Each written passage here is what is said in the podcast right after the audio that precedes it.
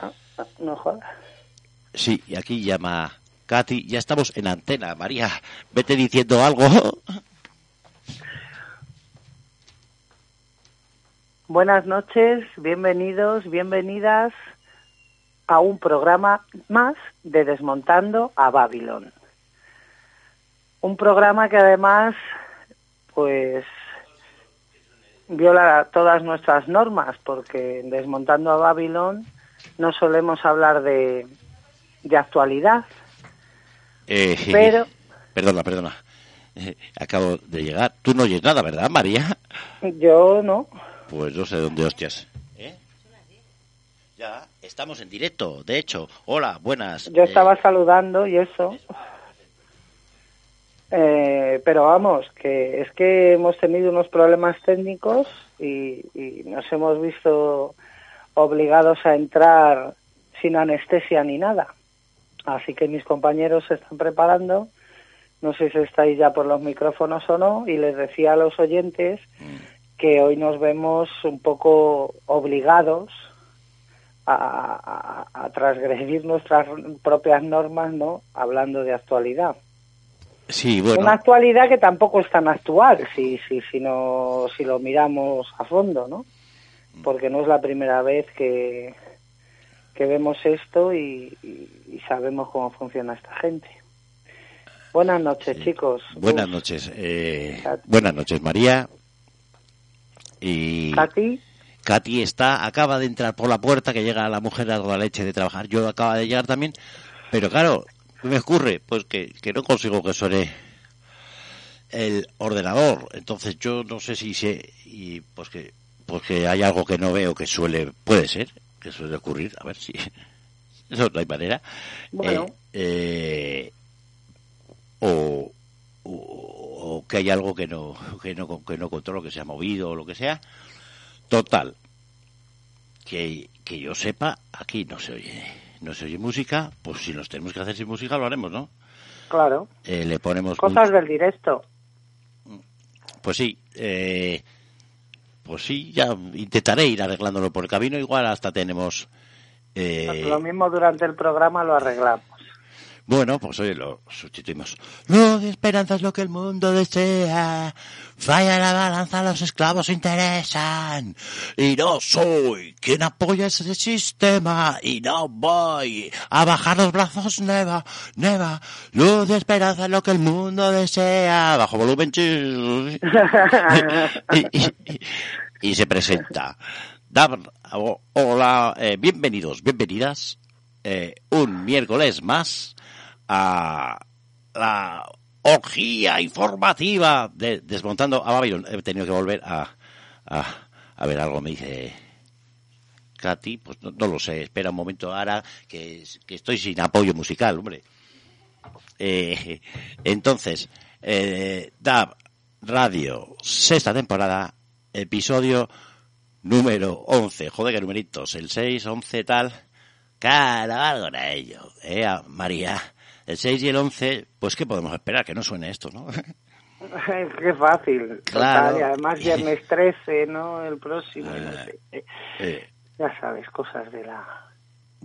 Bueno, teníamos preparado un audio, ¿verdad? sí, que no, que, que no hemos hay. podido poner, pero que si te parece, pues se lo resumo yo a la gente. Pues eh, a mí, bueno, me parece bien. Vamos, perdona un momento, vamos a hablar de el, no de el coronavirus, tal y como quieren que hablemos.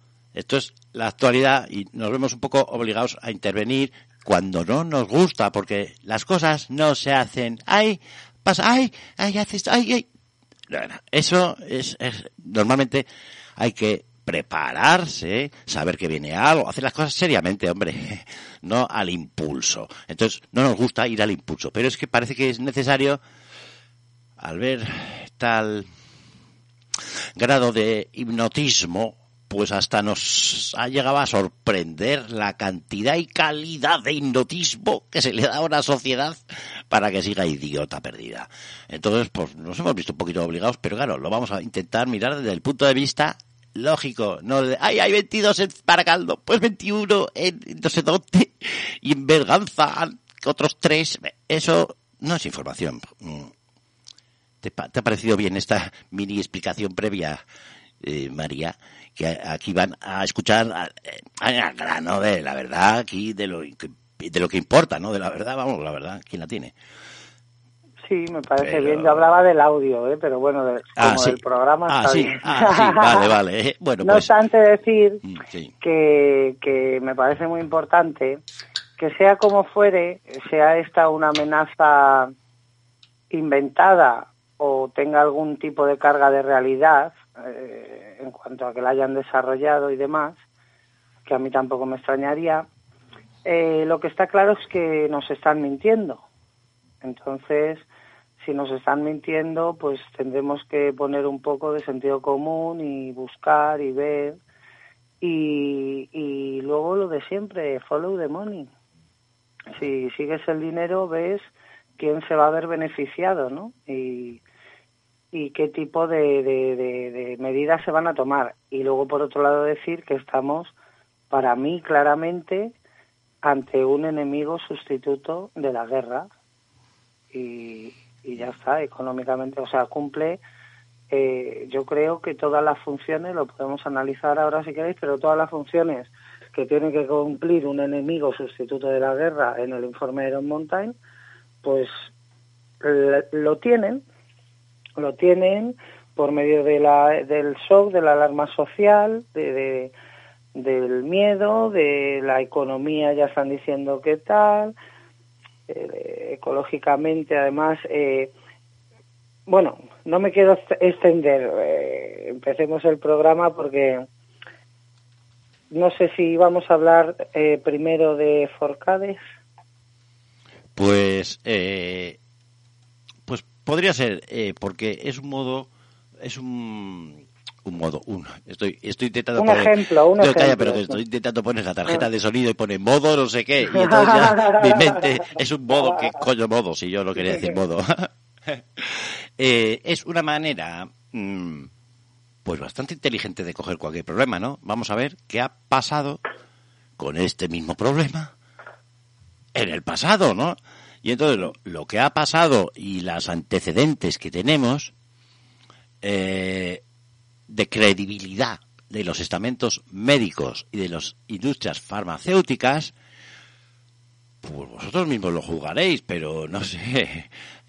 En el 2009, por ejemplo, toda la mm, carga de vacunas que se había previsto para Europa, pues recaló en, eh, no me acuerdo si, creo que era Estonia o en Chequia, o, eh, bueno, y en ese laboratorio alguien, pues, un, un nuevo, por lo visto, o algo, hizo una prueba, pues que no tenía por qué hacerla, pero bueno, pues estaría haciendo, yo qué sé, para la carrera, tan puntos, lo que sea. Hizo una prueba que cogió unas cuantas cobayas, eh, eh, conejitos de indias, y les infectó con el, eh, pues con el, con el, con el virus, los 72 kilos de eh, vacunas que tenía.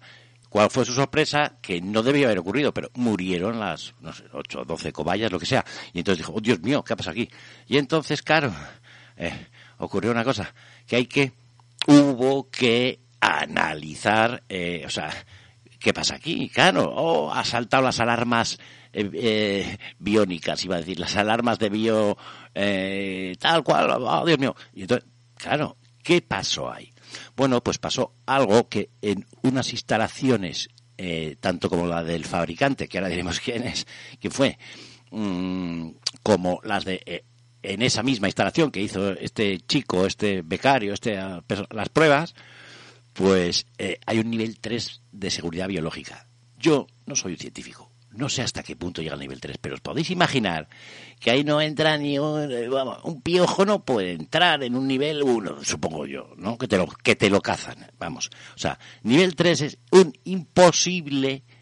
¿Para qué es imposible? Pues para lo que realmente tenían enfrente. ¿Qué ocurrió? ¿Qué ocurrió? Pues que estaban mezclados los dos virus de la gripe eh, AN1, que era el que, que venía, como ahora coronavirus, pues ah, la gripe, acordaros que esto no es la primera vez. ¿eh? Em, acordaros que se compran 9 millones de, de dosis de Tamiflu, eh, creo que fue Estados Unidos. Era la H1N1. La H1, H1N1. Eso es, la, eh, el, la gripe A. Eso es, que además eh, se, se, se desarrolló el Tamiflu y hubo, hubo países que compraron más número de dosis que habitantes tenía el país. Eh, algunos pusieron la excusa de que era por si se necesitaba, porque creían que se necesitaba una segunda dosis, pero claro, si tú crees que necesitas una segunda dosis, no compras eh, lo que necesitas y la mitad más, comprarías el doble, ¿no? Pero bueno, eh, eh, ya no entrando ahí, al final el Tamiflu mm. no valía para nada y se le estaba intentando colar en 2016 mm. a los países del tercer mundo. Bueno, pues desde los países que lo habían comprado en su momento, que al mm. final hicieron un gasto para nada. Sí, porque ahora ya está caducando. Entonces, si, si servía para algo, ya, ya, no sirve, pero es que no servía para nada. Pero estamos hablando de miles de millones que algún político ha dado la orden. Y ahí es donde tenemos que centrarnos hoy. ¿Qué político ha permitido qué cosas? Entonces, eso es una prevaricación, una corrupción, se les coge y se les, y se les mete bien de caña. A ese, no a uno que tose en el metro, joder. Esto, esto es descojo, ¿no? Esto es, esto ya un surrealismo eh, extremo. Bueno, sigo, termino. Eh, se, estaba conjunto con la gripe aviar. Estos son datos oficiales que yo los he cogido de Teresa Forcades, médico benedictina, del año 2009, por favor, chequearlo, no me creáis, pero es oficial, o sea, no es un documento secreto ni cosas por el estilo. Y entonces eh, estaba la gripe aviar y la gripe a, eh, NHN1, esta que dice que, comentábamos María, juntas, cosa que es eh, imposible, pero sería pues el sitio ideal para que pudieran combinarse. ¿Y qué ocurre si se combinan? Bueno, pues que la gripe aviar pues no contagia ni pipas no contagia casi nadie, eh, se contagia. Pero ahora eso sí, el que se contagie tiene, eh, tiene una infectividad nula, pero tiene una mortandad muy alta, porque el 60% de los que cogían la gripe aviar, que no era casi nadie, pero el 60% de ese casi nadie se morían. Muy bien, en cambio la gripe en, eh, aviar, o sea, la gripe A, pues es la gripe, una, un modo de gripe común, en el cual el 0,0 no sé o sea, es casi no muere nadie. Lo que pasa es que se contagia medio millón o no sé cuántos millones de personas todos los años. Bueno, medio millón no, mueren medio millón de personas de la gripe común, digamos, todos los años. Pero salga la tele o no salga la tele, tengas miedo, no tengas miedo, pongas mascarilla, no te pongas mascarilla, todos los años se van a morir, no sé si son 685 mil personas más o menos, de, de gripe común. ¿Cómo es posible esto? Pues muy sencillo, porque se contagian cuatro, tres mil millones, joder que es que no nos hacemos a la idea que no es lo mismo 10 millones que 10 mil millones, que no es lo mismo. Entonces estamos, claro, eh, 7 mil millones de personas. Mm, es muy normal que pasen muchas cosas. Por ejemplo, que mueran 100.000 personas al año por picadura de serpiente. O sea, o sea que los números pero me estoy yendo de tema. Eh, voy a acabar con lo de, con lo de la gripe aviar. 2009. Se encontró, se les pilló infraganti intentando, ellos llaman no dicen mutar ni tal, sino combinar, que pudieran combinarse esas dos cepas. Imagínate que consigue por fin una cepa que, con, que, que sea de alta eh, contagiabilidad, o sea, de eh, infectividad, pero encima que mate al 60%. ¡Buah! La que preparan, ¿no? Pero eso es muy difícil. Ahora, una de las maneras es que mm, se combine de manera relativamente natural, en donde, pues en un huésped en un cuerpo, ¿en cuál? En los nuestros. De alguna vez ya si sale la suerte que sale la, esta y nos los quitamos del. No sé, prefiero no, eso ya es una opinión mía. Lo cierto es que estaba ahí mezclado. Con esos grados de seguridad es imposible. Alguien lo ha hecho adrede.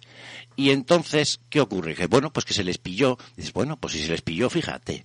La que, ¿Cuántas veces le han colgado a quien sea, a quien han mm, a quien han electrocutado, a quien han condenado a la pena de muerte, quién está en eh, supongo yo, ¿no? ¿Quién estará en, cadena perpetua por haber hecho eso. Pues no solo no está nadie, y no solo eh, no es casual, sino que adivina el año siguiente quién fue la empresa encargada de suministrar la vacuna. La casa Baxter. La casa Baxter era, ¿no? Sí, la casa Baxter, otra vez. ¿Cómo? Los mismos. Nadie fue a la cárcel, ningún político, nadie que estaba en esa cadena de... Es más, el mero hecho de que no se haya juzgado eso, yo creo que debería ya dar bastante cárcel para unos cuantos fiscales que no han estado atentos, porque si eso pasa y tú no has metido una denuncia, aquí hay que buscar responsabilidades de una puta vez, donde las tienen que los que mandan no son tan listos, no mandan tanto, pues a ver, has hecho esto, a por ti aquí. Y si no sabemos exigírselo, pues decía uno, no me acuerdo quién, uno de la decía, eh, el que se porta como un borrego merece ser tratado como un borrego.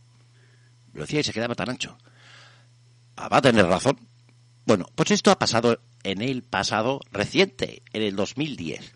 Entonces, esta manada de mentirosos sinvergüenzas, asesinos, jugando con la salud pública, no sé cómo explicarlo. Estos son los que ahora te dicen que si hay coronavirus, que si yo que sé, que si hay 20, el peor problema que tenemos aquí es que te has creído algo que te dice un puto mentiroso demostrado. Ese es el problema.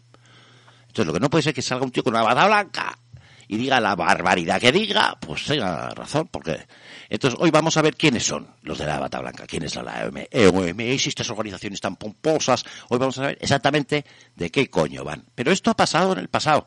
Si con esto no espabilas, es que, pues, es que no vas a espabilar. Si, tú con esto todavía confías en, las instituciones médicas, en, confías en alguien que le das tu confianza para que te haga una cuarentena. Pero ¿quién coño sois para hacer una cuarentena? Banda de mentirosos, mafiosos, mentirosos y, confesos, y, lo sabemos todos. ¿Cómo te voy a creer otra vez? Ni que venga ni que deja de venir. Eres, estás desacreditado.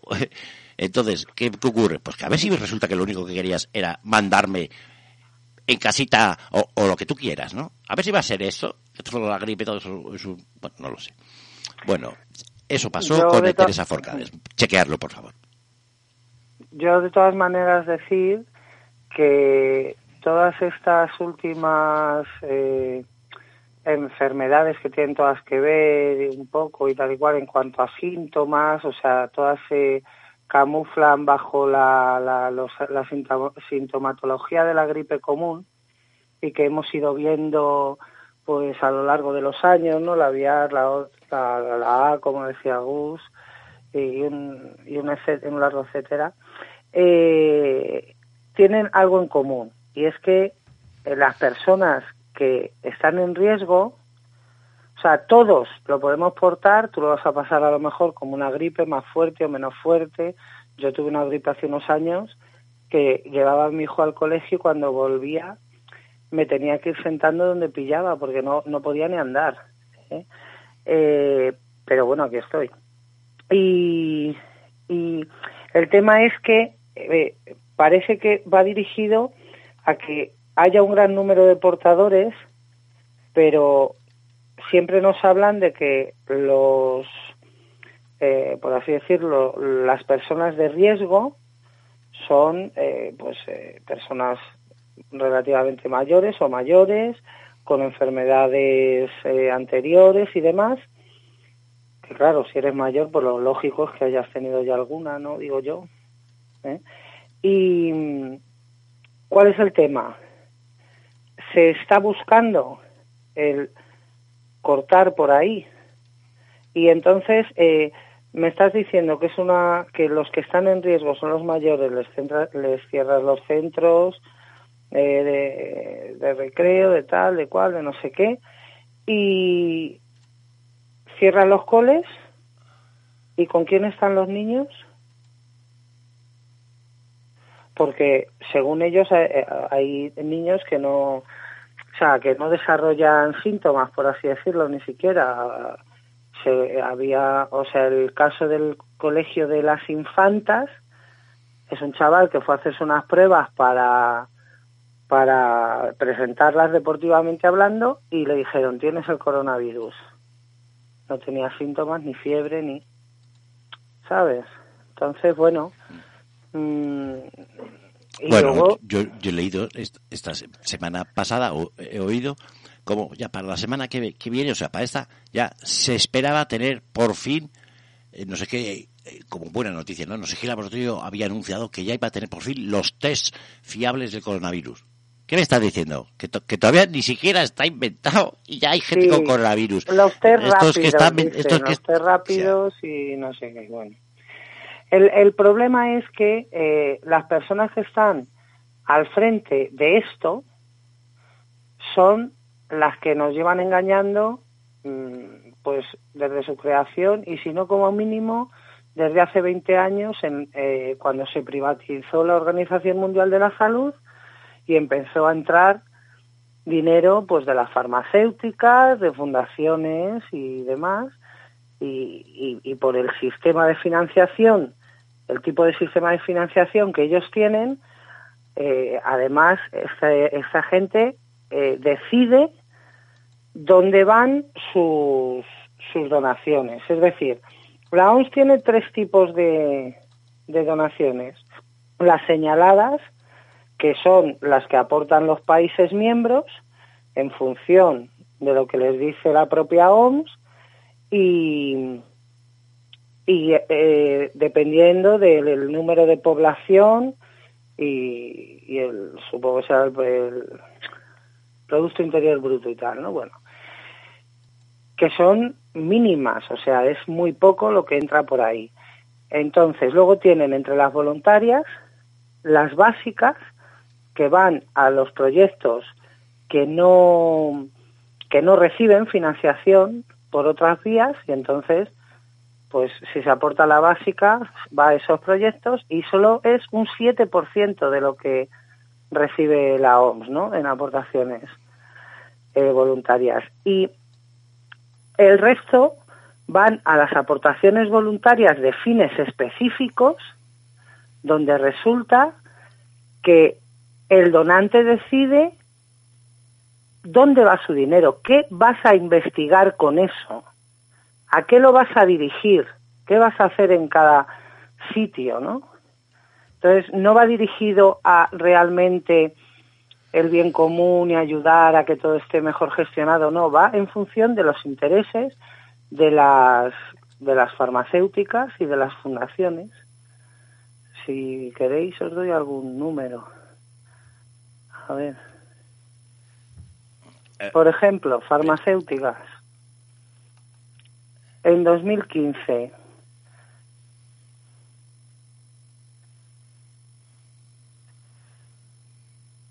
millones de 90 millones de dólares. ¿Mm? O sea, GSK, por ejemplo, llega a darles 7.769 millones de dólares.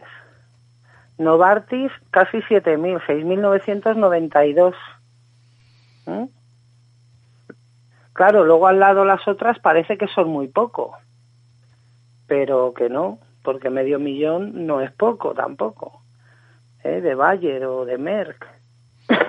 o sea que reciben dinero por todos los lados y luego por otro lado eh, Estados Unidos por ejemplo tiene su cuota señalada no dan nada absolutamente nada para la cuota básica y triplica su cuota señalada y la pasa casi la cuatriplica en aportaciones voluntarias para fines específicos.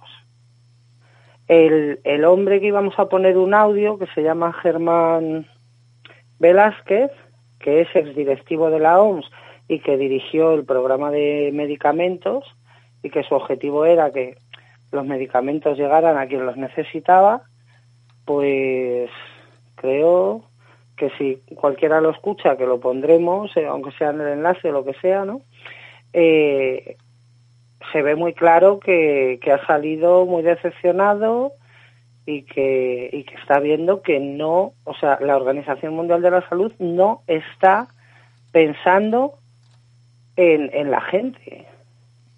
Está pensando en el negocio exactamente igual que cualquier otra cualquier otra empresa, porque al privatizarse y al empezar a entrar este tipo de dinero es lo que hay. La segunda, eh, el segundo mayor benefactor de la Organización Mundial de la Salud es la fundación de Bill y Belinda Gates. Sí, de Guillermito, como digo yo. Willy, ay, qué majo, ¿eh? El pedazo de genocida este. O sea, da en aportación voluntaria casi lo mismo que Estados Unidos y todo también para fines específicos. ¿Pero qué es esto? ¿Sabes? Sí, claro. No, o sea, tú dices para qué va. Bien, entonces, vale. Eh, no vale, hay que cambiar esto. Eh, a ver, le voy a, le voy a poner a, a ver, Katy, si estás, ¿se te oye? A ver, no, a ver. A ver. No, tampoco. A ver, si es este. Gabón, buenas noches. Ahora sí. Buenas noches a todos. Y eso que he llegado un poquito tarde y, y me he sentado y me he empezado a escucharos porque realmente lo que está contando María, yo creo que este hombre afirma, si no me equivoco, el señor que, has citado tú, que ha sido 20 años ha trabajado 20 años en la Organización Mundial de la Salud. Si no me equivoco, dice que un 85% de la Organización Mundial de la Salud es privada ahora mismo.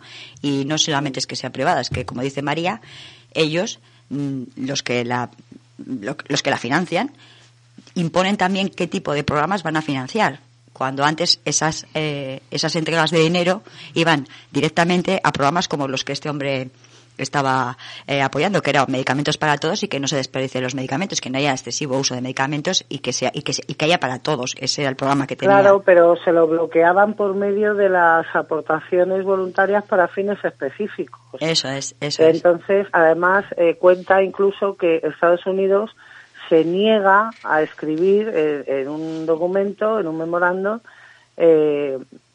debemos buscar opciones alternativas, ¿no? O algo así llega a decir, o sea, como que, está todo muy bloqueado por, por ese tipo de, aportaciones voluntarias y además eh, en la entrevista que le hacen en la SER eh, le pregunta el periodista que, que si que bueno que ha, que ha recibido amenazas incluso intentos de y, él dice que no quiere hablar de eso, que tal, pero tampoco lo, lo desmiente, ¿no? Y tiene un libro que se llama el libro, lo llaman el libro rojo de la OMS, y cuando lo sacó en su trabajo y demás, pues se opuso a Estados Unidos y las grandes farmacéuticas y demás, y ahí fue donde empezaron las amenazas y entonces él cuenta que, que hoy en día se están acabando los antibióticos porque el antibiótico es una medicina que necesita investigación continua. Entonces eso no es rentable para las farmacéuticas, con lo cual cada vez son menos efectivos y además te los dan con cuentagotas. ¿Por qué? Porque un antibiótico en unos días estás curado. Eso es. Y a ellos les interesa invertir en eh, medicamentos para la hipertensión o para el colesterol, que son de por vida, y no en eso, y además que le hacen una pequeña modificación, como él dice, cosmética en la mayoría de las ocasiones, y eso es una patente nueva, ¿no? Entonces, eh, bueno, pues hay ahí, todo, o sea, se, se está motivando toda la industria de la salud y de la investigación eh, como una carrera en vez de como, como, como una colaboración, porque además, si nos fijamos, por ejemplo, yo no conozco en otros países, pero supongo que irá parecido, eh, si una universidad eh, o un hospital en el que el investigador cobra por lo que cobra lo que cobre, ¿no? Pero lo paga lo público, ¿eh? Ah, ellos tienen su estatus se lo miden por lo que patentan, o sea, lo que publican y lo que patentan, ¿no? Entonces, eh, ¿qué pasa? Que da igual el resultado, es el número de publicaciones, el número de patentes y demás. Pero aún así, toda esa investigación acaba en manos de las farmacéuticas privadas. Desarrollan el, el medicamento y entonces se lo vuelven a vender al sistema de salud.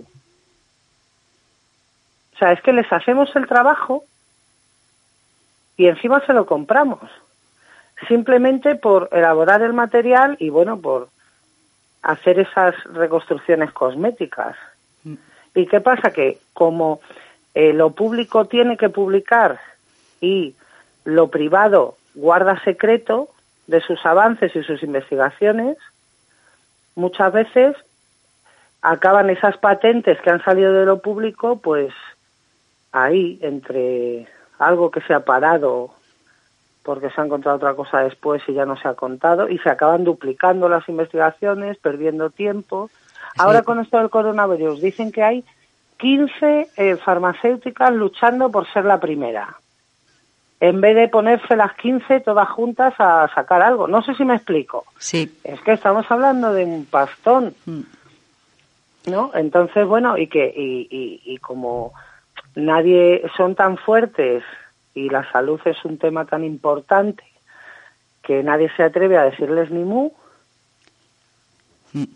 Sí, claro, ese es el problema, que tienen tanto dinero que, que cualquiera les tose, como se dice habitualmente, ¿no? no, y que van comprando a diestro y siniestro. Eso es. Pues si, si le dan 90 millones entre unas cuantas a, a, a la OMS, que 90 millones de dólares es una barbaridad. Sí. Que es que, claro, parece que hablamos de millones de dólares y de, ¿sabes?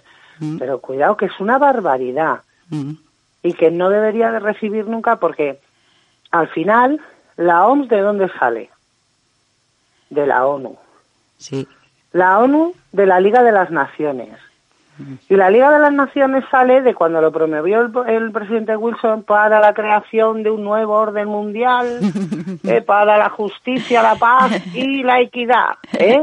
Uy, ¿cómo suena eso, Entonces, Agenda ¿qué 2030? Entonces, ¿qué pasa? Que al final eh, se supone que la ONU sería el gobierno mundial y la OMS el Ministerio de Salud, ¿no? Del gobierno mundial. Eso es.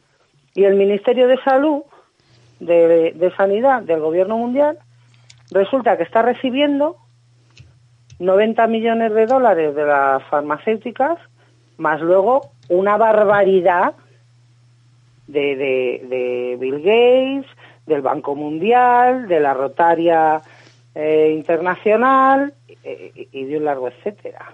Sí. Incluso la ONU, Mm. la misma ONU, está en el puesto 16 y también en el 18, metiendo pasta ahí. Y oye, la ONU no pone para las volunt o sea, la ONU es aportación voluntaria a todo y para fines específicos. No da ni un duro para las básicas, pero ni ellos ni prácticamente nadie. Mm. ¿Eh?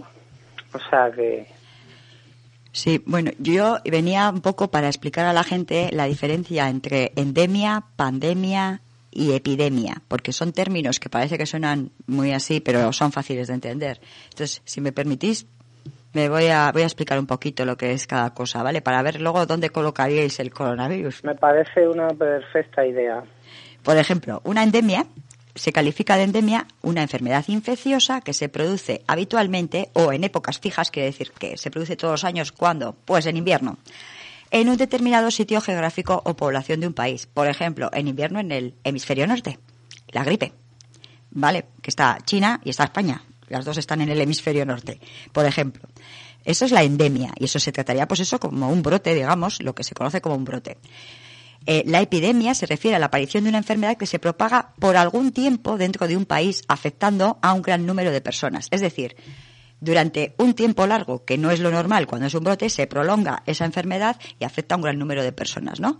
Bueno, podríamos encajar igual a China con el coronavirus en una epidemia igual, ¿no? Porque es muchísima gente ya la que se supone que está, que está cayendo. Sin embargo, las epidemias están, eh, lo que se considera como enfermedades de epidemia, sin embargo, son el dengue, el cólera, el tifus y la poliomielitis. Estas son las enfermedades calificadas como epidemias, porque la gripe entraría dentro de las endémicas, es decir, de las que salen en determinados momentos del año en una zona determinada, vuelvo a decir, el hemisferio norte cuando está en invierno, pues es cuando surge, cuando el virus de la gripe aparece por las circunstancias del tiempo. Y entonces, la pandemia, ah, esperad que llego ahí ya. Eh, la pandemia sería cuando son enfermedades contagiosas. Es que, ay, me lo he perdido, me he pasado el este. Os voy a hablar de la pandemia y no lo tengo, las- estoy, lo tengo en imágenes. Bueno, la pandemia se cambió Eso el, la nomenclatura de eso o sea, quiero lo, que, lo exactamente. quería decir es que es muy sencillo porque lo he mirado antes de venir que estaba con, con Chopo en casa y entonces eh, para asegurarme yo también pues mira y cuál es la diferencia pues la diferencia está que la pandemia tiene es una enfermedad infecciosa que se da a la vez en diferentes países con una alta tasa de mortalidad eso era antes del 2009 Ahora, la pandemia es una enfermedad infecciosa que se da a, a la vez en varios países. Independientemente del número, ¿no? Eh, escucha, que se da a la vez en varios países. Eso es. Entonces ya no hace falta que haya una mortalidad. Que es una gilipollas que se da a la vez, se puede ya. Y entonces el problema de, de la pandemia es que le das poder para que te traten como, como, como, como prisionero de guerra a unos puñeteros mafiosos demostrado. No te puede ir muy bien. ¿No creéis que, que, que no le podemos dejar la batuta, dejar a la gallina cuidando a los zorros o, cosas parecidas? ¿eh? ¿Tú dejarías a- no sé, a tus, a tus hijos con el pederasta del barrio que todo el mundo piensa que... ¿Tú le dejarías? Pues que estos son lo peor, que, pero que no porque lo diga yo, que está en los datos. Y cuando hablamos de pandemias, pues por ejemplo podemos hablar, has nombrado tú antes la gripe española, la gripe del 18, ¿no? Pero por ejemplo, hubo una gripe en la zona del sudeste asiático que dejó 750.000 muertes en el 68-69. La gripe de Hong Kong, porque fue el origen. La gripe española fue de 1918 a 1920 y sobre en torno, pues si pone 50 a 100 millones, imaginaos, el número oscila en 50 millones. Quiero decir que esto es muy relativo. Y la gripe asiática del, del año 1957 a 1958, aproximadamente un millón de muertos también en toda Asia, digamos, que se, que se expandió. Estas son las, las consideradas pandemias, con esa definición que ha dicho Gus, que, que afectaba mucha gente en muchos países, eh, que es lo que ahora mismo han cambiado y simplemente con que afecte a muchos países pues ya estaría dentro de, lo que es eh, la definición. Y luego, en las dos últimas mm, las dos últimas situaciones parecidas que podríamos relacionar con esta serían igual la gripe aviar del 2003, que por ejemplo en el 2003 eh, había dos, hubo en todo el año dos personas afectadas y una víctima mortal. Y, fueron las que estuvieron en contacto, ojos, gripe aviar, en contacto directa con pájaros. Vale, ahí está la diferencia entre eh, por qué una gripe como la de 1918 se expande de una manera y esta tienes que tener un foco muy localizado, que es, el, por ejemplo, el de los pájaros. Sin embargo, eh, la Organización Mundial de la Salud, pues desde Ginebra en el año 2005, advertía que el número de personas que podrían morir por una eventual epidemia de gripe aviar podría llegar a 7.400.000 personas. Esto lo dijo la Organización Mundial de la Salud en el 2005. ¿Y cuántos murieron? Pues en el 2003 habían muerto dos personas, te lo digo al final, porque por ejemplo 300 y empiezan, pico, ¿no? empiezan a, a ponerse, en Estados Unidos dice Bush en el 2005 que iban a morir eh, dos millones de personas. Estas son las previsiones de los grandes y los máximos mandatarios y en salud. Y en, vamos, en, la- en el 2006 la Organización Mundial de la Salud dijo, es muy probable que se haya dado el primer caso de transmisión entre humanos de gripe aviar, que os vuelvo a repetir, el foco está en el contagio por estar en contacto con pájaros que tienen, con, eh, con aves que tienen este, es- esta enfermedad, este virus. Y entonces salta al, al humano, pero no se contagia de un humano a otro. En el 2006 la Organización Mundial de la Salud dijo que probablemente era el primer caso de transmisión de entre humanos de de la enfermedad de la gripe, de lo que conocemos como la gripe aviar. Bueno, en el 2006 hubo ocho infectados en Sumatra, calificados como gripe aviar. Hubo un pájaro que murió, un ave que murió en España, por si acaso. Y en el 2009 se dejó hablar, se dejó de hablar absolutamente de la gripe aviar. Ese es el primer caso. Ahora vamos al siguiente, porque el siguiente es el de la gripe porcina, que creo que ese es el que te refieres tú con las vacunas. El de la gripe del 2009, puede ser. La que estás hablando. Ah, pues igual la gripe porcina, no sé, eh, mirarlo, claro, mirarlo en, el, en, vale, en vale. donde lo he sacado, que lo he sacado de Teresa Forcades, que está Sí. en YouTube, que, Sí, que no, los no me más que allá y, y Yo os voy a hablar de esta, de esta gripe aviar que hubo a primeros de los años 2000, porque, por ejemplo, Bush pide al Congreso de Estados Unidos 7.000 millones de dólares para preparar a Estados Unidos por el- lo que va a venir con la gripe aviar. 7.000 millones, de, de los cuales 1.200 millones iban directamente a vacunas, a 20 millones de dosis, a preparar 20 millones de dosis para la gripe aviar. Estamos en, la, eh, os vuelvo a decir, en el 2005, 2006. A, eh, a ver, ¿por, ¿por qué era? No sé, a ver si os, si os acordáis. Creo que ahora suena un poco mejor, ¿no? Que suena como menos. Pa, pa, pa, pa. Estoy aquí modificando un poco las cosas. Pues, bueno, bien. Eh, eh, eh, que estaba yo ahora hablando, se me ha ido la pizza. Pues te voy a dar otro dato. En 1996, Joder. la eh, farmacéutica empresa Gilead, lo voy a decir como, como se escribe, Gilead con G, mm. Eh, fue la que eh, sacó esa patente de un medicamento que a todos sonará, que vale para varios tipos de gripes, el Tamiflu, el tan conocido Tamiflu. Que hemos hablado de él ya, que, que es una puta era? mierda que no sirve para nada, que ya se ha demostrado y que ahora están las ya está demostrado. ¿Sabes quién era miembro en el 97 cuando sale esa patente del Consejo de Administración de Gilead? El señor Donald Rumsfeld. Hombre, qué casualidad. ¿eh? Que os recordamos en el 2000 eh, en el 2005 ya era vicepresidente o secretario de Estado, ¿no? Me parece, o de no, secretario de Defensa con el señor George Bush. Y entonces, eh, fijaos, él entra en el 2001, deja ese consejo de, de Gilead y se va a ser secretario de Estado de Defensa, perdón, con George Bush. Mm. Y qué casualidad que George Bush en el 2005, ¿no? Destina esos 12.000 millones para la, paliar esta epidemia que venía de gripe aviar en Estados yeah. Unidos, sí. para esas 20.000 dosis de qué? De Tamiflu, qué casualidad. El Tamiflu lo produce Roche porque llegó a un acuerdo con Gilead y le da el 10% de las ventas.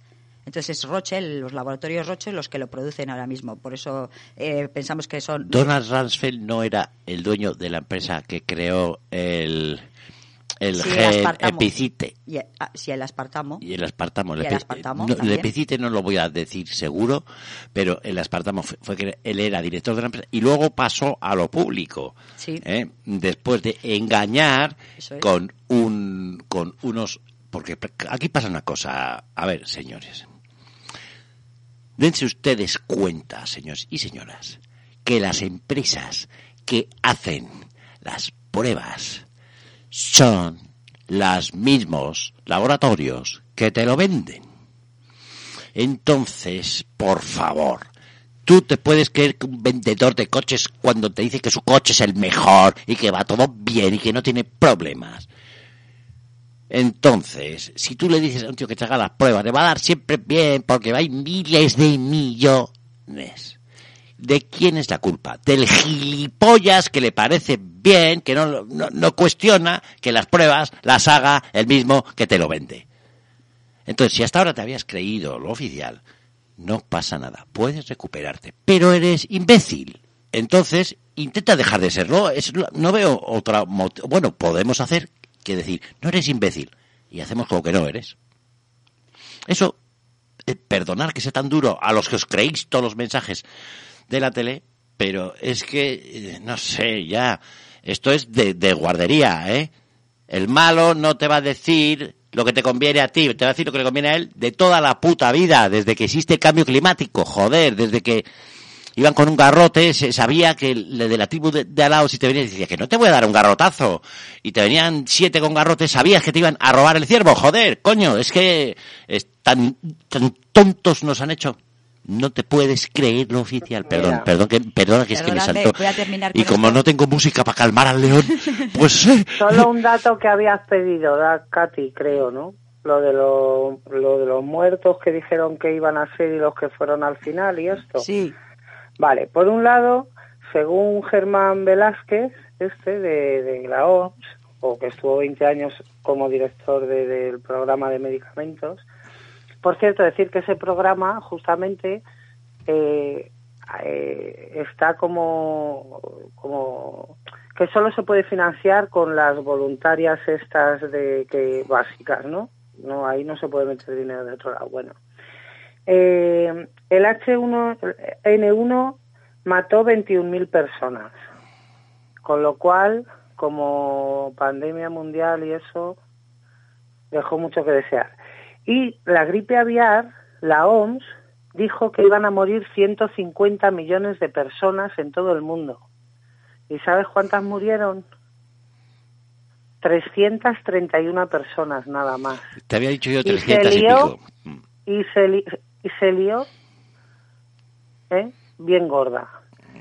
Yo me acuerdo que por aquel momento estaba viviendo yo ahí en Viana, en Navarra, y yo vivía en unos en unos bloques que había como ya fuera del pueblo, ¿no? Cruzabas la carretera que iba a Logroño y ya estaban los bloques donde yo vivía y como no había suficientemente miedo, ¿no? Y parecía que la gente no tan, pues bueno, pues un día apareció en medio de la carretera por la que tiene que pasar todo el mundo para salir, una cigüeña muerta y hay un operativo de la leche, ¿no? Y demás. Entonces, que juegan con nosotros, juegan con nosotros y todo y todo todas esas previsiones que hacen y que luego no son pues yo te iba a dar no, el no sé, tengo, la esperanza de haber arreglado el sonido. ¿Me concedéis un, un intento? A ver. a ver, venga, doy paso a Katy que te le No, ya le he dado. y Yo no, iba a añadirle No ha arreglado nada. ¿eh? Iba- Ni un Cristo. Vale, iba a añadir un dato a lo que ha dicho María de lo que preveía la OMS. ¿Eh? Ah, mira, sí, sí ha sonado, sí. sí. Y se hizo la música. Voy a terminar de dar el dato. Vale. No, que Vale. no sé qué. para dejarlo de Vale. la- para aparcar un poco la gripe aviar de la que estábamos hablando ahora, que está, digamos que sería del 2003 al 2009 sería cuando María ha dicho de los que preveía Sí, la OMS poco, y lo poco. que había Ay, ay, ay, perdona, Katy, perdona. Ya está, ya está. Sí, sí, Entonces, yo os voy a dar el dato de Estados Unidos, que dijo George Bush que podía haber dos millones de muertos por la epidemia de gripe aviar y se habían reservado esas 12, esos 1.200, mi- do- eh, 1.200 millones directamente para las dosis. ¿Sabéis cuántos muertos hubo? Cero Mm. por gripe aviar en ese, en ese periodo. A ver, es un método de control humano. ¿Para qué les voy a decir? Que vayan a la derecha, si algunos van a decir que no quieren, otros que sí. Les digo, huele a mierda en la izquierda. ¡Ah! Y llévatelos a la derecha. Así nos manejan. ¿Eh? ¡Ay! ¡Ay! O sea, como, como verdaderas ratas. Pero es que no podemos creer, o sea, tenemos, vamos a ver, el que crea el oficial que sepa que está bajo control mental muy fuerte, no es tonto. Antes he dicho que eres idiota, eres imbécil, no eres imbécil.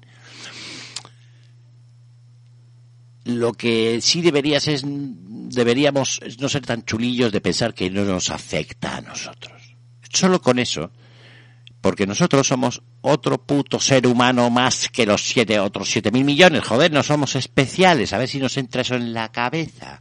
No somos la hostia, no, somos un tío normal. Yo soy un tío normal, tú una tía normal.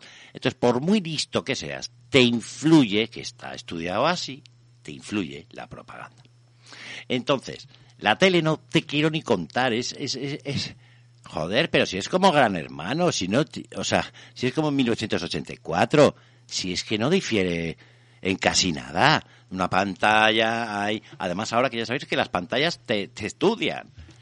Por favor, no os volváis a creer la mierda de, de- y no tengáis miedo, tener miedo, pero que hay que tener a Donald Rumsfeld, a esta banda mafiosos que son capaces de hacer que, que, vayamos y nos metamos un dedo en el culo para pedir un helado de chocolate, porque así se hace, porque si no te, Oye, oye. Y otra cosa, a ver si os aclaráis de una puta vez. ¿De dónde viene? De, del animal ese que decís ahora, el blog, no sé cómo le llamáis, de los murciélagos debajo de las tejas, de las no sé qué, de las serpientes chinas, iros a tomar por saco, hombre. Ya lleva, yo llevo oyendo ya cinco o seis cosas diferentes. Si no lo sabías antes y has hablado, eres un puto bocazas. Todos los hablado son unos putos bocazas, la primera cadena, la segunda, todas. Todas porque no lo sabían, ¿no? Ahora sí lo saben. Y, pero es que llevamos cinco o seis veces. Que no te creo, que tienes menos credibilidad que, que, que, que la muerte con la guadaña, que no te creo, que, que, que si te creo. Entonces, la única razón por la que te cree alguien es porque está controlado, tiene una, eh, em, una, ahí, ¿cómo se dice? Una, una mm, subconsciente, coño, una, mm, un estado de, mm, ay, joder, es lo que-. ¿eh? ¿De qué? Eh, Pues de, hipnoti- de hipnotizado, un, esta- un trance. Un trance, Está sí. en esta- tiene un trance suave en el cual el miedo puede a su razonamiento y escucha a ver si es que hay algún herido más o no sé qué, que es mentira, coño. Que te relajes, que te tranquilices, dile a tu madre que no, que se tran... pero ya no puedes. ¿Por qué? Porque tu madre probablemente está bajo un influjo de la tele tan importante que no hay demostración humana que para ella un médico con una bata, fíjate si habrá hijos de la gran con, una bata. Pero un tío te dice médico que no lo sabes por la tele hay que luchar contra la tele mucho más de lo que nos pensamos, mucho más. Katy, ¿tú qué tal estás desde hace siete años que no ves tele o más? Más, más, más de siete. Eh, Mucho ¿Qué tal? mejor. ¿Qué tal? Mucho mejor. Te da tiempo a muchas cosas, ¿verdad? Ah, Sí, lo eh, que no hago es tener una, o sea, no vivir en una doble realidad. Quiero decir, te quitas un poco el, la el- ese estado de, de ansiedad que te crean las noticias, que la mala leche con la que ves el telediario o, con la que ves cualquier eh, tipo de debate de informativos, porque te das cuenta que están debatiendo de nada, todo es humo y, y claro, te da tanta rabia cuando sabes lo que hay detrás porque lo has investigado para saber exactamente qué pasa. Hay que moverse un poco y saber, o buscar a quien lo ha hecho ya, que es otra otra cosa, que se puede seguir a la gente que ha investigado y luego comprobar hechos, a ver si lo que se ha investigado esta gente realmente está bien, o sea, realmente coincide con los datos, ¿no? Pero claro, cuando ves la tele, estás como, yo es que me siento como en otro mundo, o sea, como que no es el mundo real en el que vivo ya, cuando veo la tele. es que les falta ya poner un el nombre adecuado, que es la OMS. En vez de la OMS, la OES.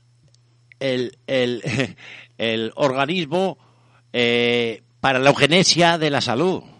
Bueno, yo os iba a decir... Si nos están, eh, si la historia es dos cosas, controlarnos y quitarnos del medio a unos cuantos. Que tenemos que reaccionar. A ver, Pablito Iglesias, eh, los de Bosque, es que no sé ni cómo se llama, sé que es Pablo Iglesias porque sale en todos los lados. Es que sale en todos los lados. Es porque si todos los lados son míos y alguien sale en todos los lados, es que a mí me interesa. ¿Es tan difícil de entender esto? si alguien sale en los medios es porque a alguien con muchísimo poder le interesa. El poder está en los medios. La opinión pública no existe. Eso es una falacia. Si nadie te ha dicho que no existe, te está engañando esa persona o es tan tonto que no te puedes fiar de que te enseñen nada. Los, la, la opinión pública se crea.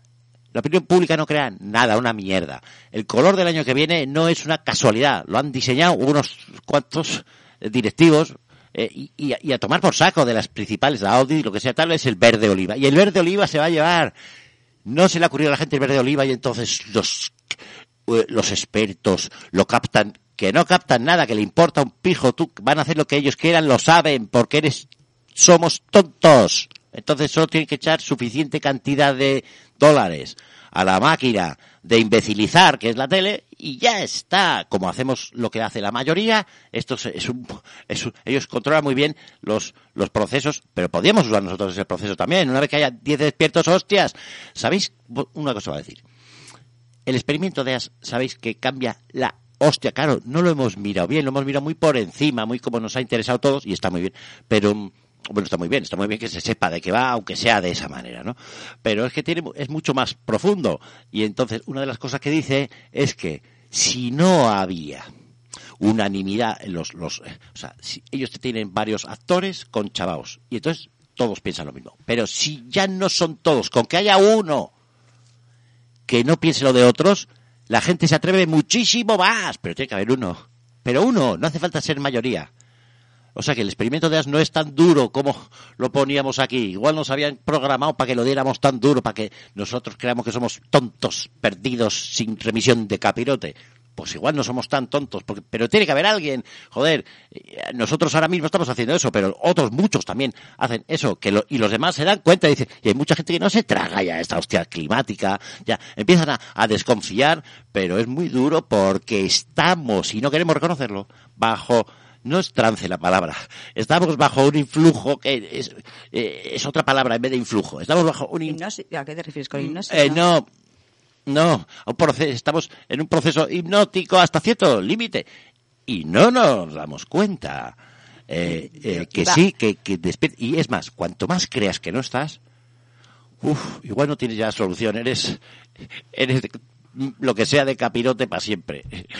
Bueno. Iba, iba a decir que para, por ejemplo, en las dos, eh, estas dos que hemos hablado de las, eh, pan- de las epidemias de gripe aviaria o de gripe porcina, en las cuales, como dijo María, en una 380 y pico muertos en total por esa supuesta epidemia mm, que iba a haber No, global. la- 340. y en la otra, Menos, oye, que son Y- 40 que acabo y de la- y en resucitar la- tú. Y en la gripe aviar menos gente, o sea, en la, en la porcina menos gente, vamos, te quiero decir que entre los dos, eh, pues se usó un medicamento que se había creado justo a finales de los años 90 para estas dos tipos de gripes exactamente, la aviar y la porcina, que era el Tamiflu. Bueno, el Tamiflu tenía tenía efectos secundarios psicológicos y psiquiátricos.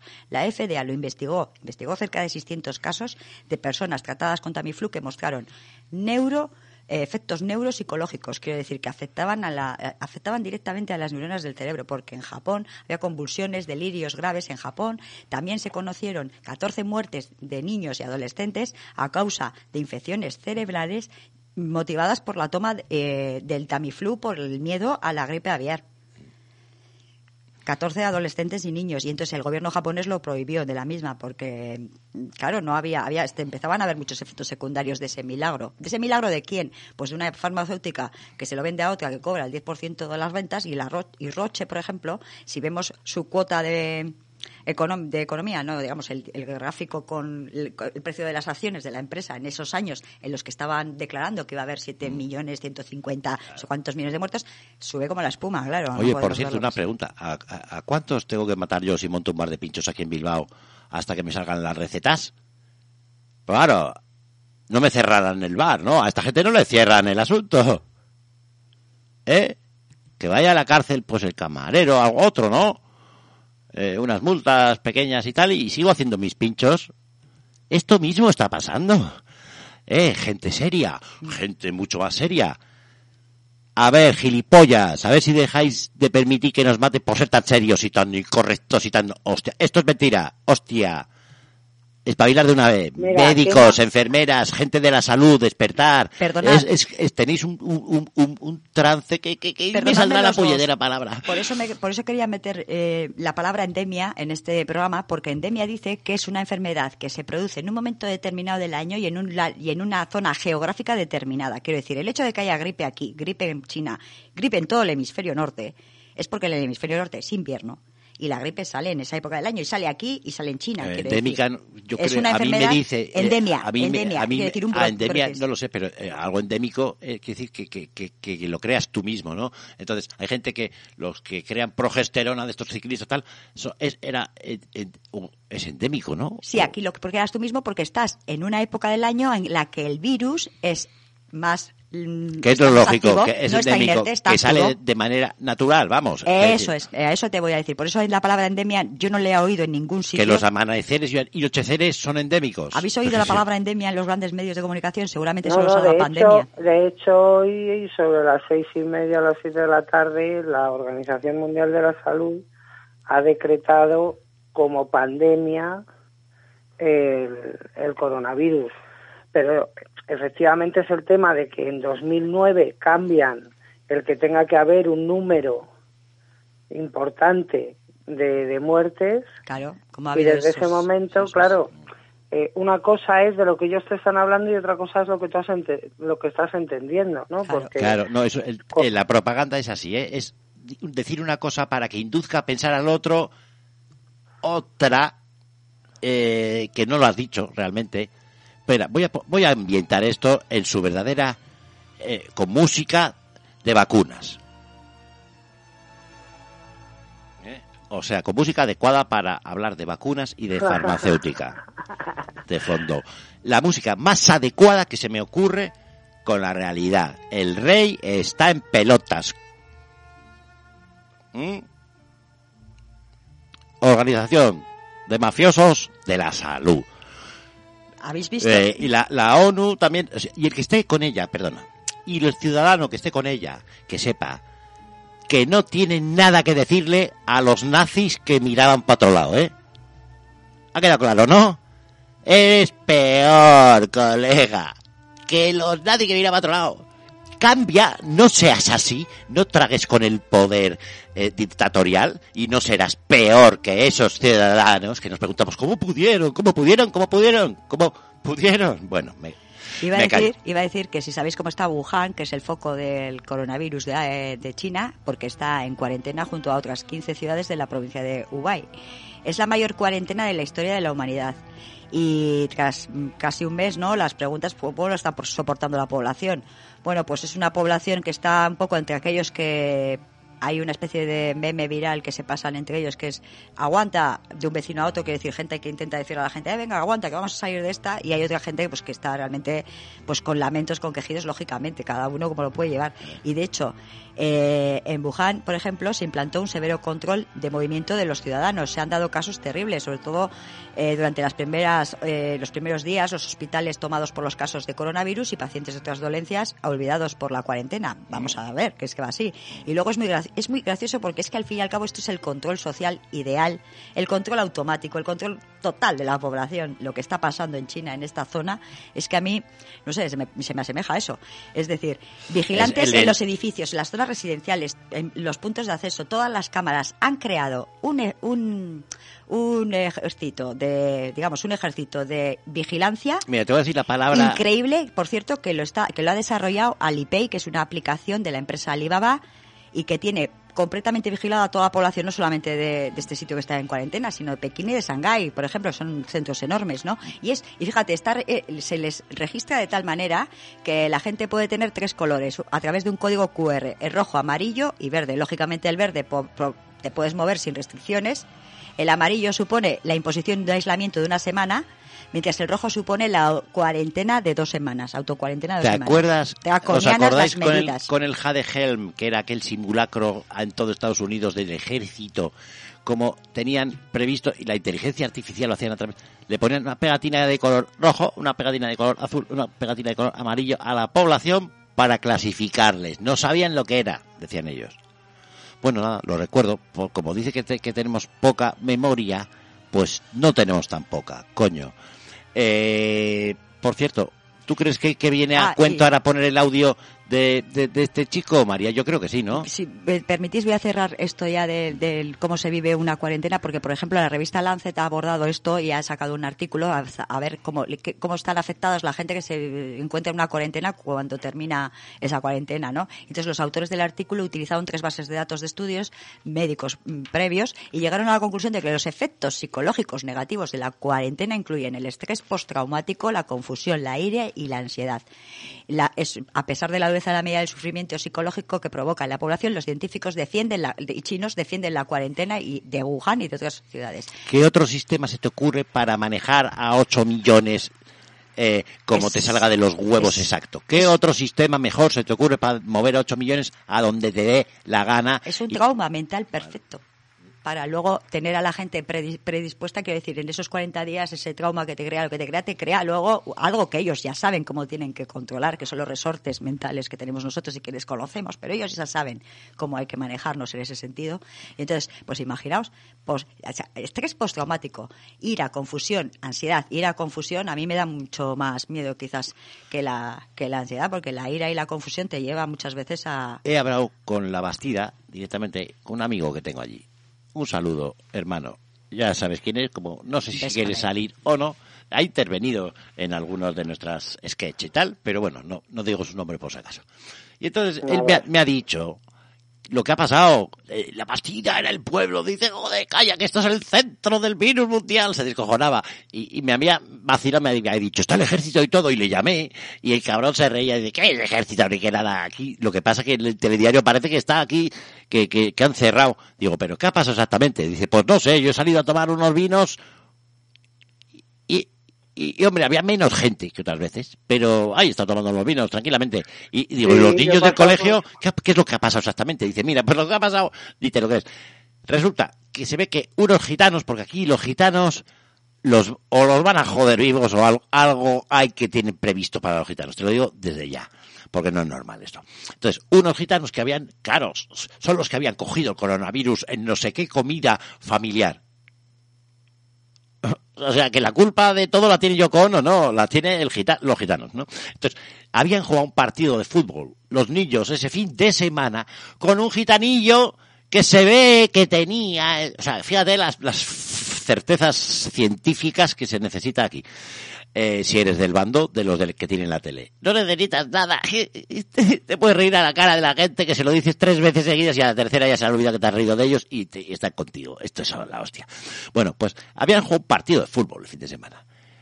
Y entonces, como uno tosió y parecía que la madre que... Y entonces no, no lo llevó a clase y, claro, me decía mi amigo, y claro, hubo que hacer lo que había que hacer, cerrar el colegio, dice. Y sabes, me dice, y digo, ¿y, y los niños qué les han... Los niños están todos aquí abajo en la plaza del pueblo jugando al fútbol, ¿no? Todos juntos.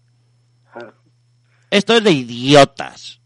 O sea, si te cuentan esto y no sospechas nada, igual no tienes solución. Eh, no sé, hazte de algún superhéroe, créetelo, lo vendo o algo así. Y, y, vive lo mejor que puedas el resto de tu vida colgada. Y no te metas en nada que no vas a hacer más que daño a los demás. Que me preguntabas antes, Gus, que si venía a cuento poner el audio y digo yo que, que yo creo que sí. Sí, aunque solo sea por demostrar que me cago en los cojones, no nos dejan sin poner otro audio. ni tecnología no, más que nada porque aunque hemos dicho algunas de las cosas que van a oír, el oírlas de, de esta persona que, que sabe muy bien de lo que a ver, tengo habla. Aquí dos, creo que era este y si no es el otro, pero ahora como ya suena, vamos a ver. ¿Eh? Le he puesto, ¿no? A ver, ah, pero el volumen igual. Es más largo, Nada menos ¿no? que el director del Programa Mundial de Medicamentos Este de la. OMS. Ahora, eh, Germán, desde fuera, eh, ¿cómo definiría el rol que juega eh, esta agencia de la ONU en defensa de la salud mundial? Bueno, pues ha sido la, agencia de referencia durante 65, casi 70 años de existencia y ha jugado un papel muy importante en la definición de políticas eh, mundiales eh, hasta eh, muy recientemente. Yo estoy hoy en día con la tesis de que la agencia desafortunadamente que eh, ha sido está en proceso acelerado de privatización y entonces está entrando ya en unos conflictos muy distintos. Está dejando de ser eh, de tener el rol que jugó siempre y para el cual fue fundada de ser más o menos como el árbitro eh, mundial en materia de salud pública. ¿Qué entiende o qué deberíamos entender por ese proceso de privatización? Eh, ¿Con qué intereses o con qué objetivo? Bueno, pues mire, resulta que uh, cuando se creó la agencia, se creó como una agencia de carácter multilateral y se, durante muchísimos años, podríamos hablar de unos 50 años,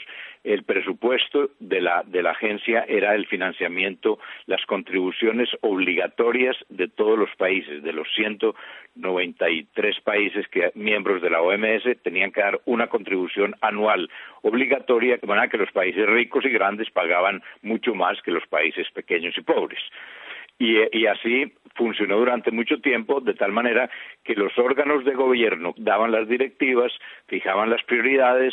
Resulta que de, en el momento, hace unos eh, ya 20 años que llegó a la dirección de la OMS la ex primer ministra de Noruega, eh, eh, Harlem Brundtland, ella quería, ella venía con un, con un ego absolutamente espectacular, eh, muy entusiasta y quería hacer una agencia muchísimo más poderosa y más grande y hizo una primera tentativa a los países miembros de pedirles que aumentaran el presupuesto. Que, todos los países hicieran un, un aumento de 5, 10, 15% para, para expandir la acción de la OMS los países, sobre todo los países industrializados, curiosamente, rechazaron que se, que se aumentara el presupuesto. Entonces ella empezó a pedir contribuciones voluntarias a los países y al sector privado y a la industria, a los que quisieran venir. Y empezaron a entrar dineros, dineros que eran extra presupuesto. Algunos de esos dineros, y sucede actualmente, son dineros públicos porque son gobiernos, pero no están no hacen parte de la cuota regular obligatoria, sino que es una contribución voluntaria. Esas contribuciones voluntarias, la principal característica que tienen es que el donante puede decir para qué va, de manera que escapa un poco a las deliberaciones y formulación de prioridades del grupo, de, de todo el grupo de países a nivel mundial.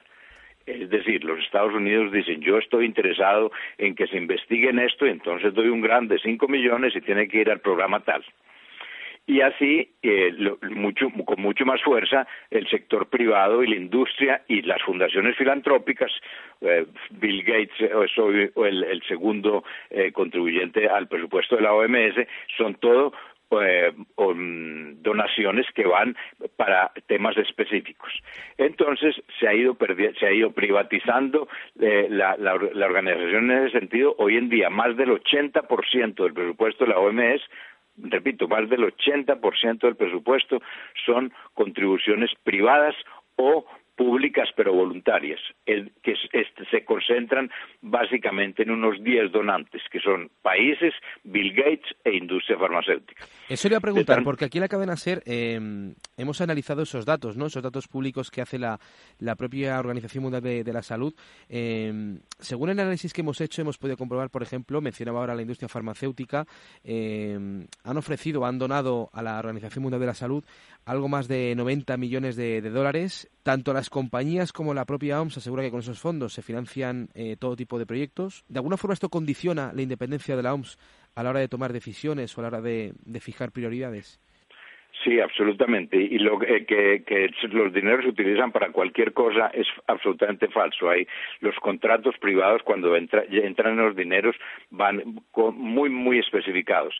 Le voy a poner un ejemplo que yo conozco bastante bien porque yo fui el director del programa de medicamentos. El programa de medicamentos, desde que se creó, se tiene como norma que tenía que ser financiado totalmente con fondos regulares. No había que pedir contribuciones voluntarias. El programa de medicamentos, como está fijando estándares, eh, tiene que estar totalmente independiente, porque si hay alguien que tiene que una fundación privada puede ser que tenga algunos intereses, entonces va a influenciar. ¿Qué sucedió? Hoy en día el programa de medicamentos está en un 90% financiado por la Fundación Bill y Melinda Gates. y ellos no están dando el dinero neutro para el programa en general, están dando el programa para tres o cuatro asuntos que le interesan a Bill Gates de tal manera que hoy en día el programa está haciendo únicamente para lo cual tiene dinero y lo otro se quedó en el papel. El programa, por ejemplo, trabajaba mucho en lo que era uso racional, lo que llamó la OMS y llama todavía el uso racional de los medicamentos.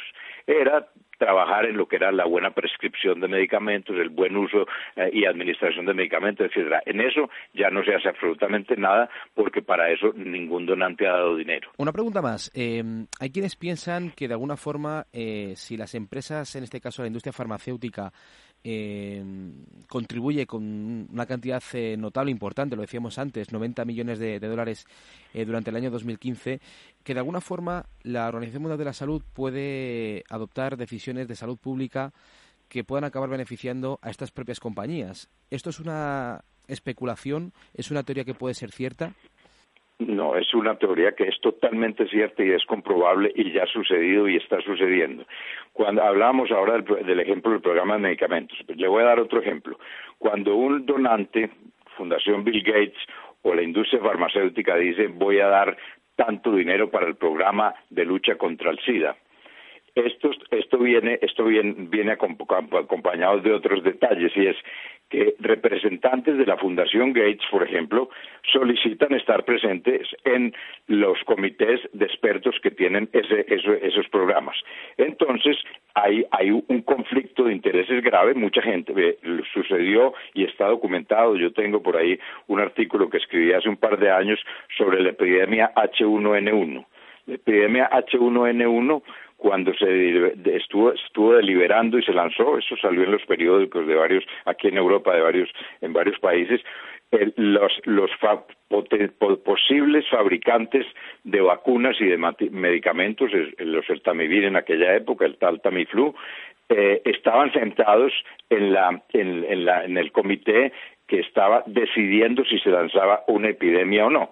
De tal manera que ellos empujaron evidentemente a que a que se lanzara la epidemia y se diera una alarma global porque ellos iban a tener un mercado eh, eh, impresionante los, las toneladas las montañas de, de, stock que los países constituyeron del Tamiflu para la H1N1 fueron gigantescos y hoy en día de esto no se habla, se habla muy poco a nivel nacional y a nivel internacional porque los países no quieren mostrar el, el, error que cometieron.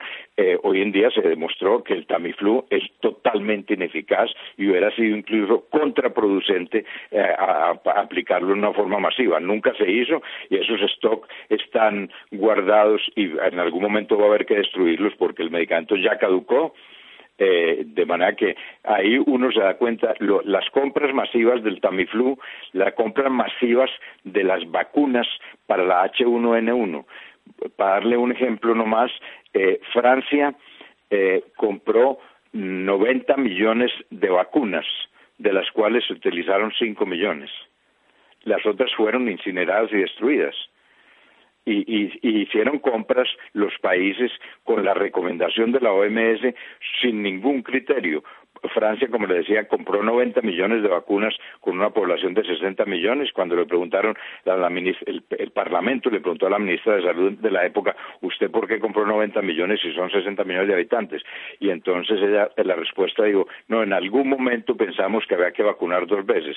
Bueno, pues entonces hubiera tenido que comprar 120 millones y no 90 para que esto fueran cosas, arreglos improvisados y comerciales eh, sin ninguna sin ninguna base científica. Otros países en, Europa compraron solo para la mitad de la población, otros para un tercio de la población, etcétera. No hubo ninguna ninguna norma relativamente uniformada, por lo menos digamos en el caso de Europa. Eh, y hoy en día uno se da cuenta ya cuántos fueron los, los muertos de la H1N1, creo que fueron eh, 21.000 eh, muertos, de manera que uno se pregunta hoy en día si tenía sentido haber lanzado una, una pandemia, que fue lo que muchos expertos independientes externos a la OMS contestaron en aquella época y siguen contestando. lo mismo había sucedido con la gripa, la famosa gripa aviar, de la cual el gabinete del director general de la OMS en aquella época anunció que era probable que murieran 150 millones de personas en el mundo. Hoy en día, eh, 15 años después de la gripe aviar, murieron 331 personas, sobre todo en Indonesia y en Vietnam, 331, y se anunciaron 150 millones de personas, pero eso correspondía a todos los intereses comerciales que había detrás para la venta del Tamiflu. Abiertamente, escuchándole, es evidente que mm, habla de una eh, falta de independencia palpable ¿no? en la OMS.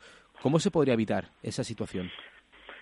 Bueno, yo creo que se ha hablado mucho eh, recientemente de una reforma de la agencia y la señora Margaret Chan, la directora actual que está ya saliendo después de diez años, dos mandatos, diez años, em, em, ha hablado de una reforma, pero la reforma que se ha hecho ha sido primero que todo una cosa cosmética y otra reforma que sí es de fondo, pero que va en el sentido contrario y es eh, abrir por completo el financiamiento privado y abrirle las puertas al sector privado a la, en, la OMS. La, la reforma y cómo se podría salir.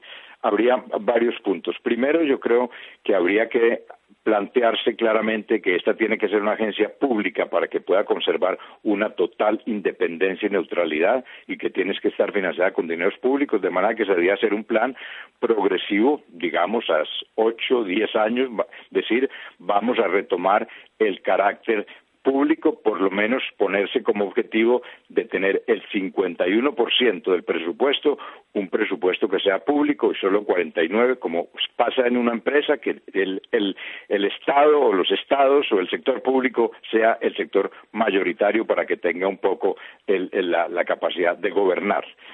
Eh, el, segundo, lo, el segundo punto que yo haría sería eh, da, la, la constitución de la OMS tiene un artículo, que es el artículo 19, un artículo muy corto, que dice básicamente que la OMS tiene la capacidad para negociar acuerdos, tratados o convenciones de carácter obligatorio que una vez ratificados por los países miembros aquí en Ginebra, tienen que volver al nivel nacional, pasar por el Parlamento y convertirse en ley ese tipo de, decisiones, ese, mecanismo del artículo 19 de la Constitución se ha utilizado una vez en, en 70 años y esa, esa fue la, convención contra el tabaco. Y yo creo que la OMS no ha, no ha hecho nada más eficaz que, que la convención para el tabaco.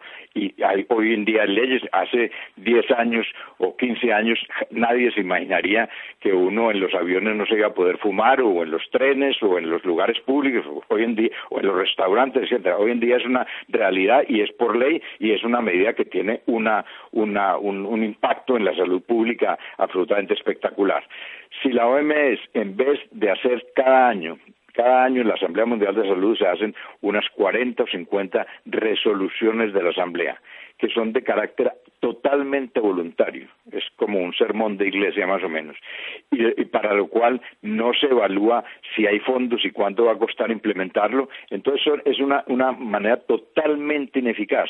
Entonces yo le digo, la, salida, para, y algunos están tratando, yo estoy terminando un artículo sobre la, la, última Asamblea Mundial ahora hace, hace 15 días, que va en esa dirección. Sería, habría que ver cómo se retoma el carácter público de la agencia para defender la neutralidad y la independencia y em, ver cómo se hacen más decisiones, mucho menos menos decisiones, pocas decisiones, pero que sean de carácter obligatorio. Y ya para ir terminando, eh, señor Velázquez, em, usted ha estado desde hace ya prácticamente unos cinco años, ¿no? Detrás de una incansable batalla por el acceso a los medicamentos a nivel mundial. Eh, pero hace mucho antes, ¿no? Hace casi 20 años, eh, usted eh, realizó un estudio sobre el impacto de la mundialización de, en el acceso a, los medicamentos. A esa investigación se le conoce todavía hoy como el libro rojo de la OMS. ¿Cuál es la filosofía de ese libro?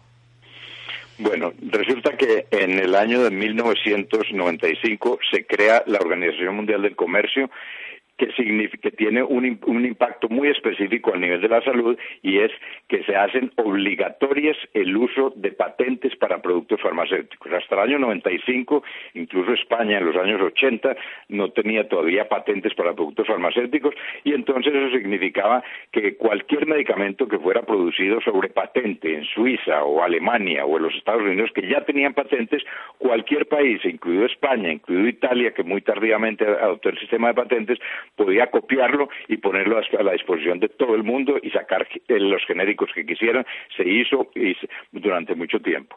En el año 95, eh, la, la gran mayoría de los países en desarrollo eh, incluido la India, el Brasil, eh, la China, Indonesia, Egipto, incluido, como decía antes, algunos eh, países europeos no tenían lo que lo que tiene hoy de una duración, de una patente de duración de 20 años, etcétera, etcétera.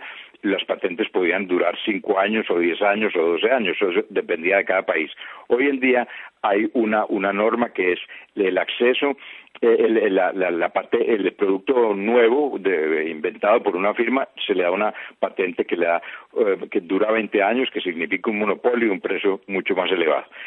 pero resulta que existían en el acuerdo de, de los ALPIC, que son los acuerdos que rigen el comercio internacional y la propiedad intelectual, en ese acuerdo había unas cláusulas muy técnicas que decían cómo se podía obviar un poco y cómo se podían tomar algunas medidas para defender la salud pública y el acceso a los medicamentos, que hoy en día se conocen como las flexibilidades del acuerdo de los ATIC, que son lo que se llaman las importaciones paralelas o las licencias obligatorias. Entonces, el libro rojo consistía únicamente en poner en un lenguaje muy sencillo las, las posibilidades jurídicas que tenía en los países para hacer una especie de excepción sanitaria y eh, poder eh, enfrentar eh, evidentemente que ni la industria farmacéutica, ni los Estados Unidos, ni la Unión Europea estaban muy eh, interesados en que se difundieran las posibilidades que existían ya, que eran derechos de los países, porque estaban en un acuerdo acordado a nivel internacional y firmado por todos los países, estaban contenidas ya en el, en el, en el texto del, del acuerdo. Eso no le gustó a muchos y hubo muchos ataques y cartas de, de, de 15 páginas atacando el documento, diciendo que el documento era totalmente eh, inconsistente, que estaba lleno de errores, etcétera, etcétera. Entonces, la, la señora, la señora Brundtland, directora de la OMS en aquella época, lo que hizo fue mandar el em, libro rojo a cinco expertos internacionales en los Estados Unidos, en Argentina, en Bélgica, eh, para que analizaran desde el punto de vista jurídico. Estos eran grandes jurídicos a los cuales se les pagó para que analizaran el documento y ellos volvieron con, con un análisis del documento mismo y de las cartas que han llegado de la industria farmacéutica, de la Organización Mundial del Comercio y del gobierno de los Estados Unidos contra el documento y dijeron esto no tiene ningún sentido y destrozan terriblemente.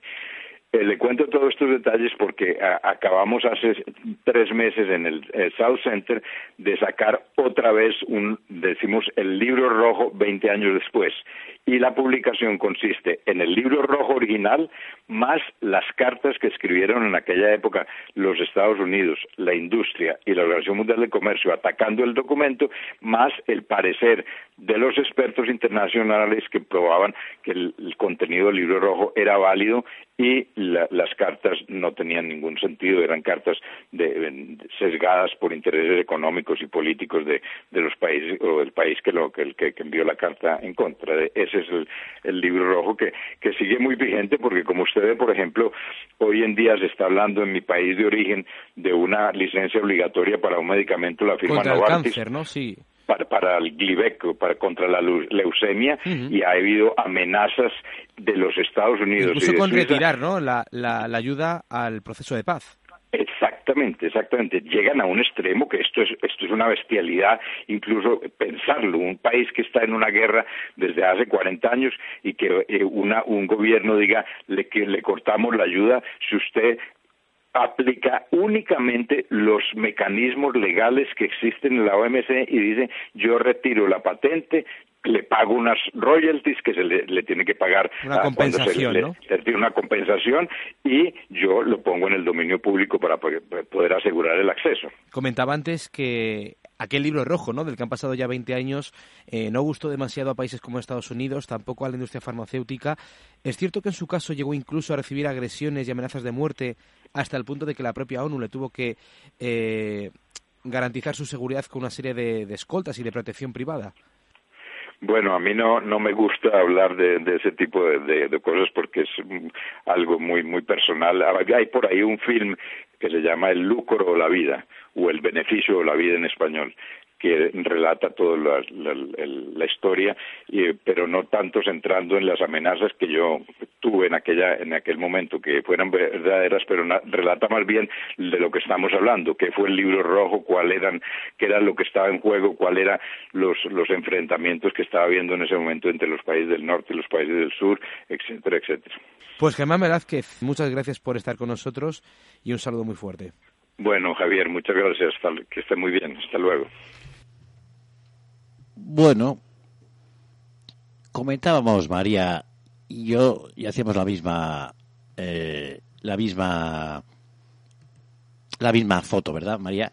Que que era que mm. estamos de acuerdo. Que estamos de acuerdo con, el diagnóstico, pero no con el tratamiento, ¿no? eso es, que el tratamiento tendría que ser mucho más discutible de, mm. en muchos eh, aspectos eh, sobre todo lo de dejar que sea obligatorio algo es peligrosísimo. Porque vista que, que los organismos con poder pues son tomados por arriba, pues si alguien ya tiene el poder de hacer algo, pues solo tiene que venir estos cabrones que con la pasta y tal pues se posicionan y ya tenemos la obligación de seguir esto. No, no, perdona. Aquí tendremos que desglobalizar mentalmente nuestra mente, que es lo que ellos no quieren, ¿no? Se acabó esto de que todo global, global. Eh, no, no, no, no, no, no. Eh, que, que Bruselas le, se meta por los cojones lo que opine, perdón, que Bruselas se meta por donde quiera, perdón. Me ha hecho Katy una seña como diciendo, ya está el tacón. efectivamente, Katy. Disculpas. Eh, mm, sí, porque disminuye mi seriedad. Resulta que es serio lo que estoy diciendo y, yo mismo me, me, encabrito y, y, es que esto es muy, muy, serio. Eh, se, hay que ir cortando lazos con lo global y ahí volver a... Yo no digo que nos aislemos, no, no, volvemos a hacer los otros lazos que no nos aten y que estén medidos por nosotros y nos vayan diciendo. Y entonces, de repente nos encontramos con que hay 17 decisiones de la leche. A ver, ¿cuántos españoles votaron para que la Constitución, el artículo 135, creo que era, ¿no? Que era el de que eh, lo primero que coman los españoles y luego ya veremos, ¿no? Y eso se cambió y ahora ya eh, va primero en la deuda. El, no, no, el 128.1 era uno. El 135 creo que se, eh, me refiero, que mirarlo por si acaso, pero creo que es el 135 que es el que dice que tiene prioridad la deuda que los ancianos, que los enfermos que, y que todo lo demás, ¿no? Entonces, eh, eh, para empezar, tenemos que volver ahí otra vez, tenemos que volver atrás en muchas cosas. Que ir atrás puede ser muy bueno, más quisiéramos todos tener los, las ventajas sociales que había cuando llegó el PSOE a arreglar el asunto y, y lo arregló como lo arreglan todos, cada vez más a, a los ricos, cada vez menos a los pobres. O sea, si, está muy claro, si solo hay que ver los números. Dejaros de leches ni ni de derecha ni de izquierda, dejaros de leches, que da igual que la derecha y la izquierda siguen las mismas mm, políticas importantes las secundarias y las gilipollas las discuten en la tele y, os las dejan para que os peguéis en hogares entre vosotros, los de izquierda y los de derecha, el cuñado con el otro en las navidades. Eso, los verdaderos problemas no se discuten, los hacen ellos, lo, eh, o sea, la solución hacen todo y le importa, o alguien os ha pedido, os ha pedido alguna vez tipo de opinión de algo de pandemia, de algo de esto. No, ¿verdad? os está traicionando vuestro político, el que sea el que sigáis os está traicionando y estoy 100% seguro. Bien os traiciona por tonto del culo, que no debería estar ahí, o bien os traiciona porque os traiciona. No hay otro punto medio. Eh, no, ahí no me di cuenta. Eso ya no puedes creértelo. ¿eh? El casoplón tiene mucho poder mental. Y antes decía inducido, no, sugestionado. Estamos bajo sugestión. El miedo entre otras cosas, ¿qué provoca? Que seamos más fácilmente sugestionables. Cuando un animal, nosotros tenemos miedo, se reducen nuestras posibilidades creativas. O escapo, o mato, o me tiro por el barranco y no hay mucho más que elegir. No puedo hacer una pirueta en el árbol como Tarzán. No, todo eso no lo... Cuando estás en vida o muerte, cuando estás en miedo, se elimina toda la posibilidad que no tengas un poco más clara que, el agua y a veces incluso haces lo más bobo. Tienes miedo das un volantazo en vez de... O, frenas en vez de acelerar, lo contrario, a veces, ¿no? Quiero decir que el miedo se reduce. Entonces, estos sinvergüenzas que son muy listos, ¿tú qué crees que les es más fácil? Estudiar y luego dominar. ¿A alguien que tiene tres opciones o a alguien que tiene 27? Entonces, si les tengo acojonados, tienen dos o tres. O se tiran, o tal, o cual. Ya. Entonces, si se tiran, los tengo para agarrarlos. Si no se tiran, los tengo para empujarlos. Y si, y, C, eh, eh, se quedan como idiotas y los cojo igualmente. Y ya está. Miedo a saco. Y luego ya, pues ya estáis, estamos dominados ya. Ay, por si acaso, por si acaso voy a vacunar a mi hijo. ¡Pum! Bueno, de esto no solo eso y, y que están aprovechando ya estamos hartos de decir y que no lo decimos nosotros, lo dice el propio FMI y está se puede documentar en la hemeroteca y todo que cada siete años hay una crisis no mundial y no sé qué y tal y cual. Y sabíamos que iba a llegar pero claro lo del coronavirus se lo ha puesto en bandeja porque ya están eh, diciendo a la población en la tele en los medios todo el rato que la bolsa muy mal el FMI, el FMI está diciendo que si España sigue así, eh, bueno, pues al final vamos a acabar intervenidos por un montón de organizaciones que la gente que cree que son públicas y que son privadas. Que los gobiernos las pagan, pero es que son organizaciones eh, que los gobiernos a las que los gobiernos pagan para que esas organizaciones los gobiernen. No sé si me explico. Sí. O sea, sí, sí, sí. yo te pago para que gobiernes mi salud, yo te pago para que gobiernes mi dinero, yo te pago para que me... Y al final resulta... Yo te pago para que gobiernes mi yo te pago. Eso es también. La cosa es que yo te pago. Los recaudadores de impuestos son... A ver si nos molesta un poco. Hay unos señores que son recaudadores de impuestos. Unos dicen que judíos. No, no hay judíos, pero no son judíos, son recaudadores de impuestos. Hay unos señores que, que manejan la recaudación de impuestos, sean lo que sean, y estando, eh, eh, y hay de todo. Dicen que viene viejo conocimiento caldeo, fíjate, eh, también. Me da igual, pero existen los recaudadores de impuestos y siempre recaudan, lo hemos demostrado, joder, nueve de a ir a ver el programa. ¿Yo qué quieres que te diga que la realidad sea así? ¿Qué quieres que te cuente? ¿Que le pinte con ceras al rey? Que está en pelotas, que no hay más solución que vestirle, que todo lo demás que miramos que no es la solución, que si sigue la mafia gobernándote y tú haciéndoles caso y dándoles legitimidad y concediéndoles autoridad y como ha salido en la tele como van de traje, pues entonces estamos perdidos Lo dice el informe. Ahora montan unos, como es, los nuevos, con los, eh, se, se irá completamente imprescindible, no sé qué, no sé cuánto, dice, eh, lo, lo, lo amalgaman muy bien, todo hay con, entre girones, oh, muy bien, muy bonito, nubes, eh, pero viene a decir, va a ser totalmente eh, imprescindible eh, con un modelo mediante la tecnología moderna y los procesos políticos modernos, y fíjate qué bonito acaba, de la esclavitud.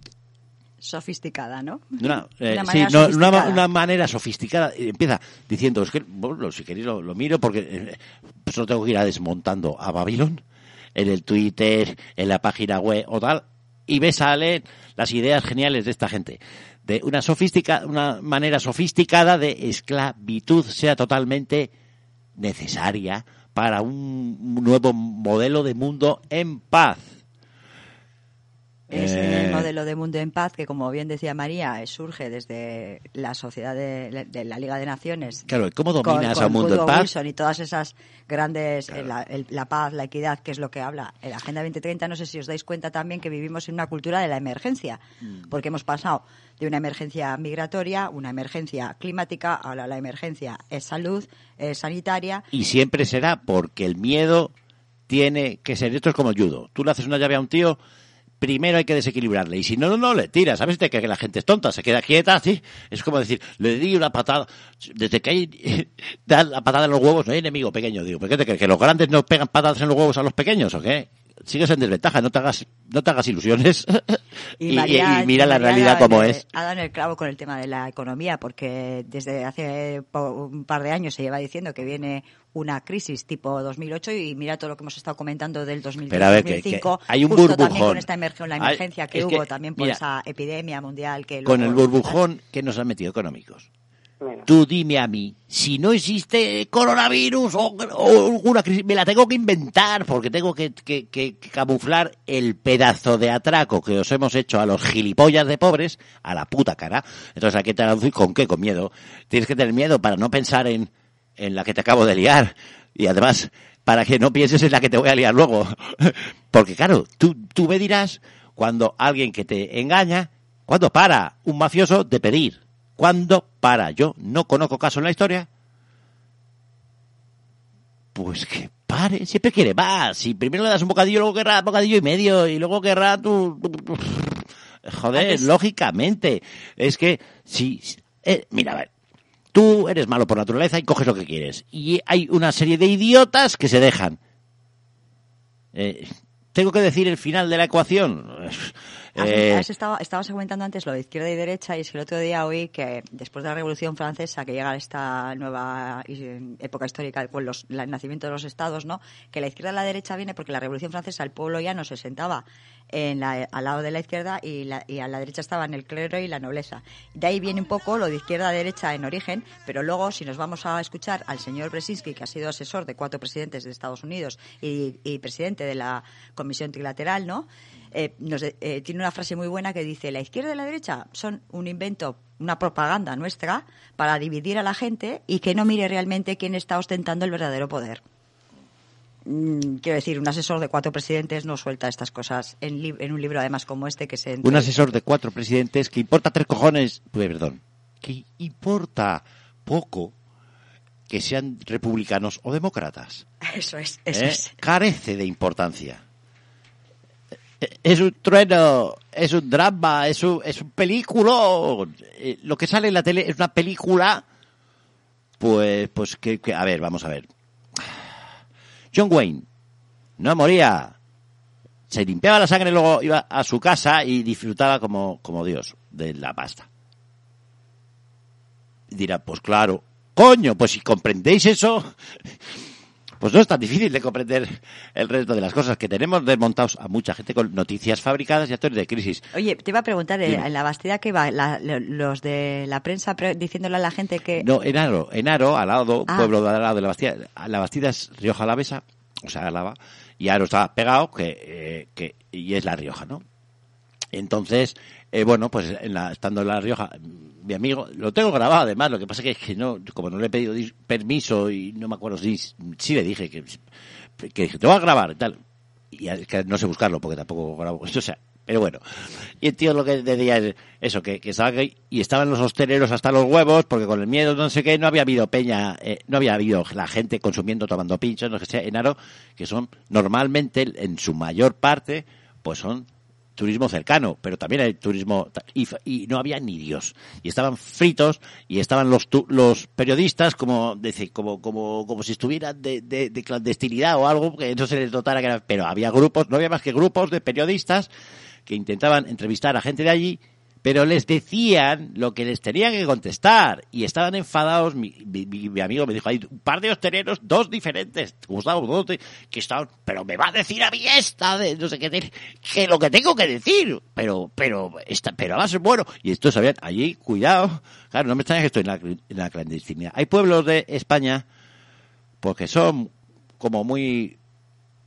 aguerridos todavía, eh, tal. mm, ojalá os paséis un poco y unos cuantos ya empiezan a levantar por algún lado para que los demás veamos que que eh, que, que ya vale, ¿eh? que vas a vacunar a, a tu santa a tu a tu santa estirpe, a mí me dejas en paz y que tú le vas y le adoctrinas en lo que quieras a quien te dé la gana, pero a mí me dejas en paz y que no tienes derecho a imponerte sobre mí y a tomar alcohol. Y ahora sí tengo que decirlo así porque así Cago en 10, no tenéis huevos, era esa Vicente la barquera que os tiran a la fuente helada y os jodéis.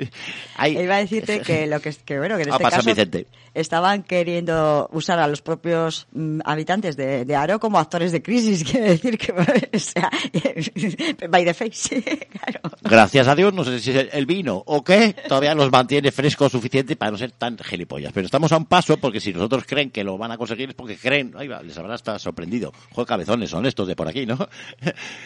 Total, que el miedo de la Bastida al centro de tal es una puta... mm, es, es, es, es que es una mentira gorda que deben pagar los que la han propagado como mínimo con tu credibilidad.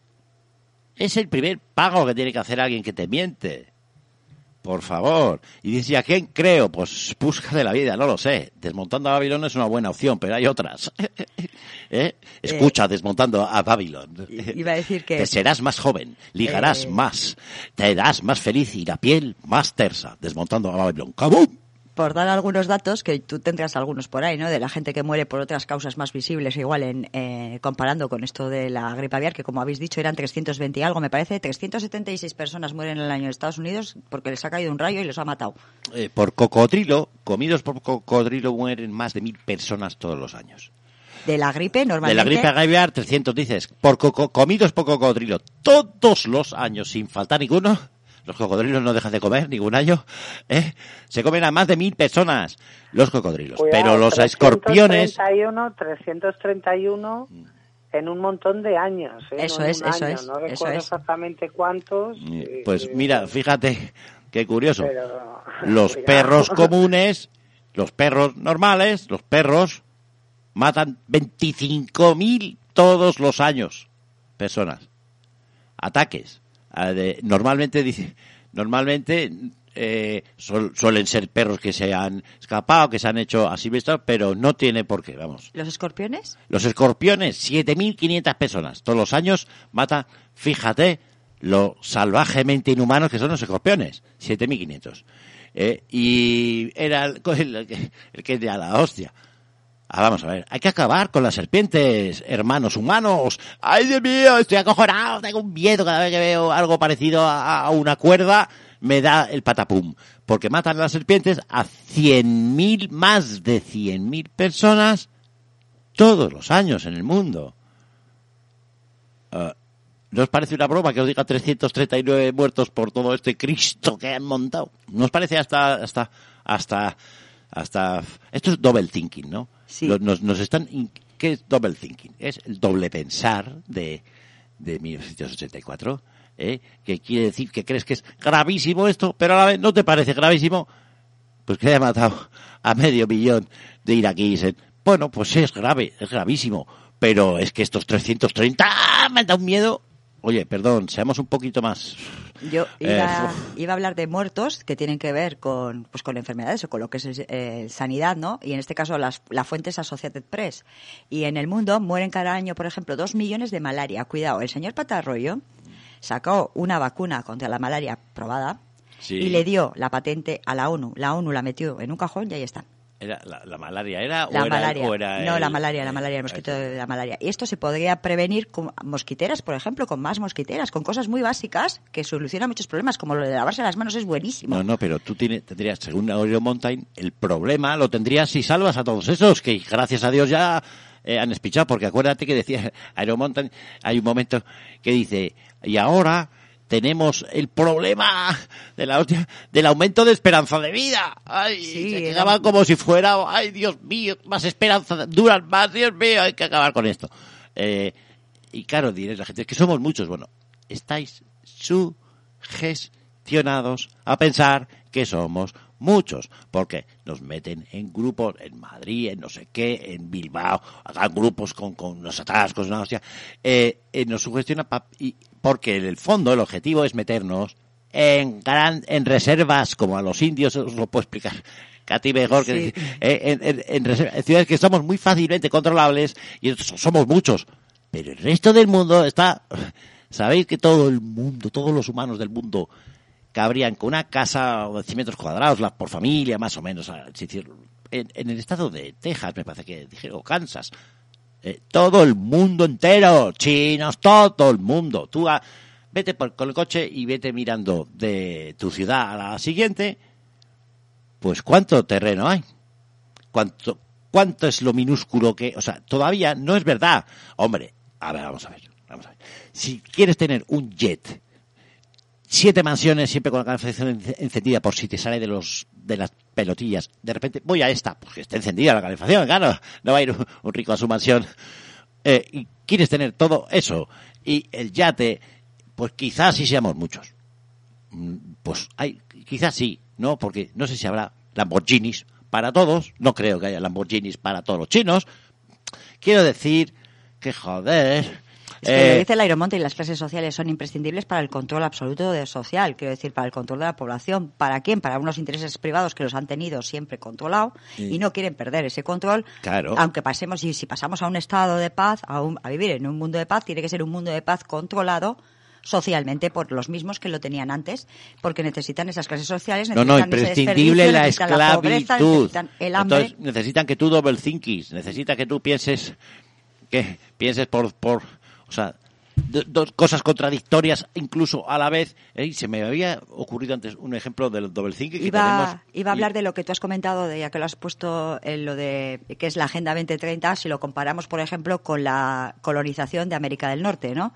Bueno, pues eh, los de la, los globalistas, los de la Agenda 2030 serían como los colonos de, de Inglaterra cuando van, van quitándole el territorio a los indios. Los indios seríamos la, la población pobre de todo este planeta que se quiere globalizar y, y, lo, y lo que llama la ONU Habitat serían lo que son ahora las reservas de los indios donde se les ha confinado a los pocos que han ido quedando. Eso sería una buena comparación de lo que es la Agenda 2030. Yo me puedo imaginar que a los indios no les dijeron, te voy a mandar a un terreno que te va a encantar, árido de mierda, no hay nada, es un puto desierto.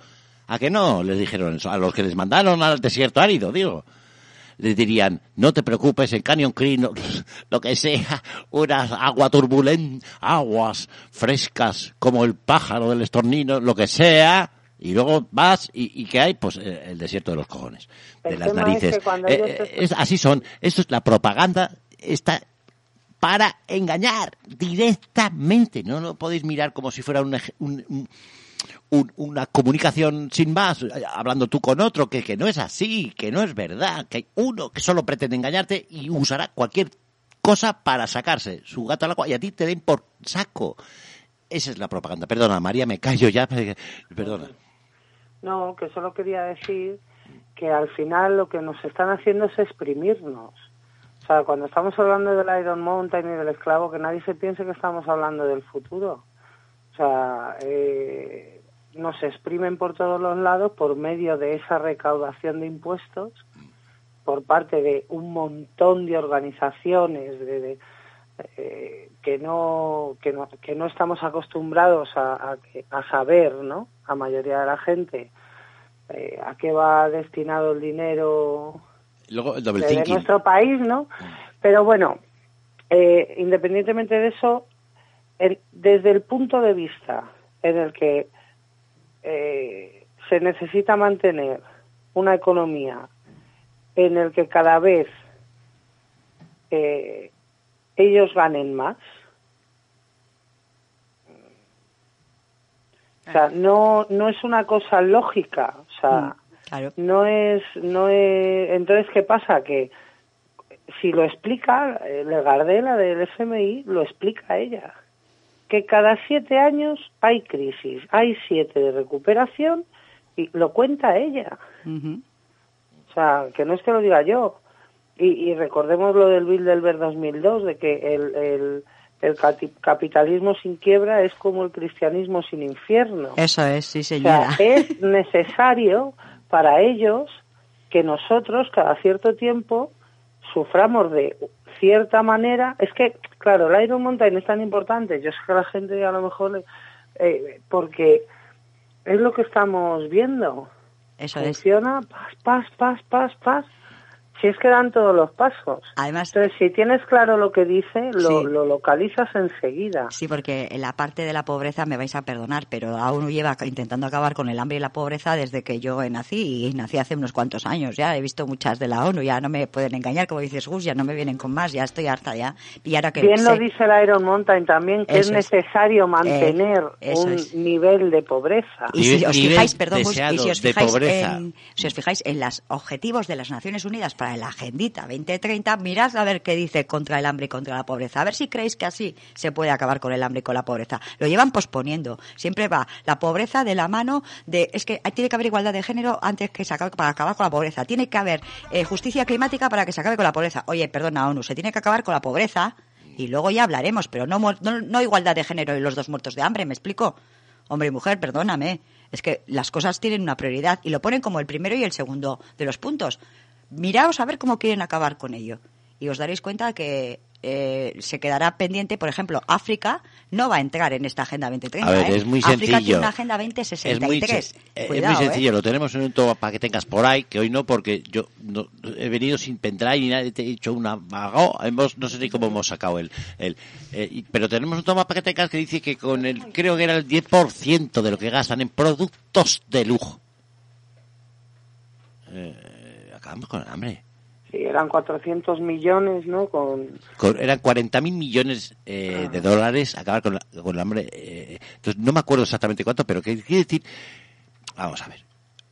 Hay de sobra que hay un nivel de pobreza necesario para que se mantenga la estabilidad entre las diferentes, eh, las, las, para que se mantengan las diferencias esenciales entre las clases dice exactamente con estas palabras, ¿no? Iron. Eh, y entonces el, nivel de pobreza necesario. Por eso es necesario desperdiciar. Por eso tienen pensado hacer una, una industria espacial de la hostia si, si quitan la guerra. Porque ahí va hay mogollón de pasta que no vas a poder contabilizarse, que lo puedes rapiñar y entonces libre de la oferta de la son gastos arbitrarios libres de oferta de la, de la, del, control de la oferta y la demanda, o sea, presupuestos negros a mogollón, entonces sí. Eh, pero no va a ser para dar de comer a nadie porque me sobran esos. prefiero matarlos de hambre. A ver, mi objetivo es quedarme unos. No en el mío, a ver, que, que, que, me oiga, que, que piensan así.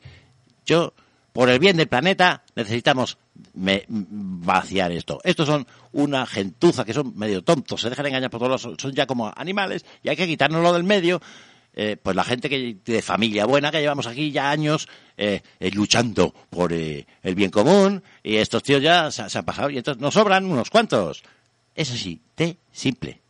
Em, y bueno, pues si alguien dice, bueno, pues era, que, pues bueno, han decidido eso, pues Dios mío, ojalá no sea yo. Bueno, pues es un esclavo y entonces merecerá lo que le pase y, así nos...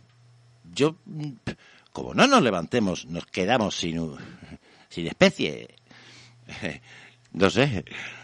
como no espabilemos un poco, no salgamos de la televisión sobre todo, que es un medio que te estás altamente sugestionado permanentemente todos, y luego la sugestión del conjunto. Dale calla María que quedan son y 53. Tengo una canción que creo que es la que tengo aquí, que, que como, como lo he hecho todo así con WhatsApp total, para los últimos cinco minutos, que es una canción de unos, de un grupo de, pero africanos, y entonces, pues bueno, tener en cuenta una cosa, los africanos son las víctimas porque les están discojonando el continente más rico que tenían debajo de sus pies y ahora son unos ilegales, muchos aquí. O sea, que, que aquí víctimas hay en todos los lados, en todos las, en todo, porque eh, está previsto así. A ver, ¿cómo penséis acabar con todos los problemas? Sin ir a por quien los crea. Eh, vamos mal. África, perdóname, es que África está puesto que la Agenda 2030 es para todo el mundo menos para África, que tiene una agenda para el 2063. Uf. Claro, porque está dentro de la 21, pero es de los últimos. Ahí Hay vamos. que foliarlo todo primero. Y Y, os- os-. Claro, los últimos serán los primeros, que sois los más ricos. Sí, pues a, a los que más mato para robarles más.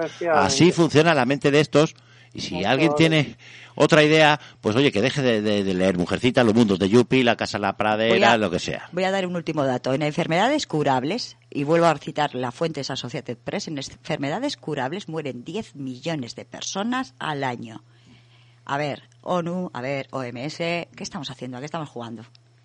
No puede ser, no puede Pues ser. yo para terminar decir que la mayor de las locuras es sacrificar la salud por cualquier otro tipo de felicidad, según Arthur Schopenhauer. Pues sí, porque si no tienes salud, dudo mucho que puedas disfrutar de esa felicidad, sea la que sea. Así Y- que cuidadito de en manos de quien pones tu salud. Nos están pegando el palo eh, globalmente y tenemos que actuar para que deje de ser así. Los que están por aquí cerca, que conocemos, funcionan todos al, al, al unisón. Parece que son todos, pero ¿qué va? Si realmente la, la, la secta, no, la, los de arriba, como, como decía, La el- cúpula. la casta. Ah, la casa. La casta son cuatro. Izquierda y derecha, todos juntos. Bueno, cuatro. Son bastantes en este país, pero todos esos, fine. Claro, es muy popular lo que digo. Nadie tiene huevos. Bueno, pues es- seguirá desnudo el rey, ¿no? Creo que esta es la canción. Marichu, un honor. Besazo. Igualmente. Un placer. Un abrazo. Oye, que sepas que hemos hecho con mascarilla el programa, que estás a salvo, no te preocupes. Perfecto, porque Eh, estaba eh. preocupada, ¿sabes? Porque por teléfono, por Claro. teléfono. Es que lo han dicho en la Ah, tele, que si bien. te ponías una mascarilla con un, eh, una gota de limón, ya está. Entonces hemos hecho eso. Venga. Muy bien, Eh, pues nada, pues eh, Gabón, muchas gracias a todos los que estáis aquí y bueno, aquí os dejamos con este tema que Gus, ¿quién es el grupo? Pues mira, no hay, no hay nada que hablar. Me quedo con Jimbo Man. Nadie. Porque Bien. era la que tenía, por si acaso, voy a decir toda la verdad, Vale. aquí sin trampa ni cartón. Vale, ¿eh? y la otra no te ha entregado, te ha entregado Jimbo. La otra no ha dado un error y, entonces la de Jimbo Man no sabemos si me ha entrado. Supondremos que sí. Eh, tenga mo- más posibilidades de que nos salga bien esto de que haga- nos hagan algo bueno los de la OMS. O sea que vamos a empezar por esto.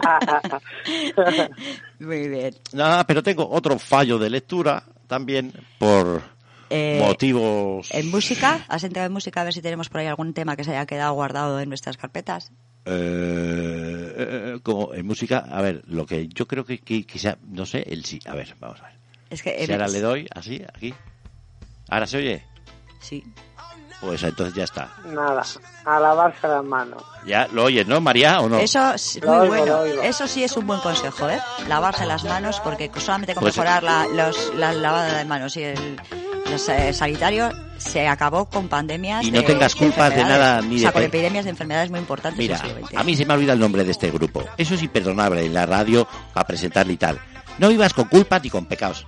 Pues se me ha olvidado, joder, con tanto nerviosismo. Agur a todos. Agur, Aquí no ha pasado agur. nada, yo seguiré vendiendo a la radio, no me da vergüenza. Joder, que le den a los demás, que piensen lo que quieran todos. Un saludo a...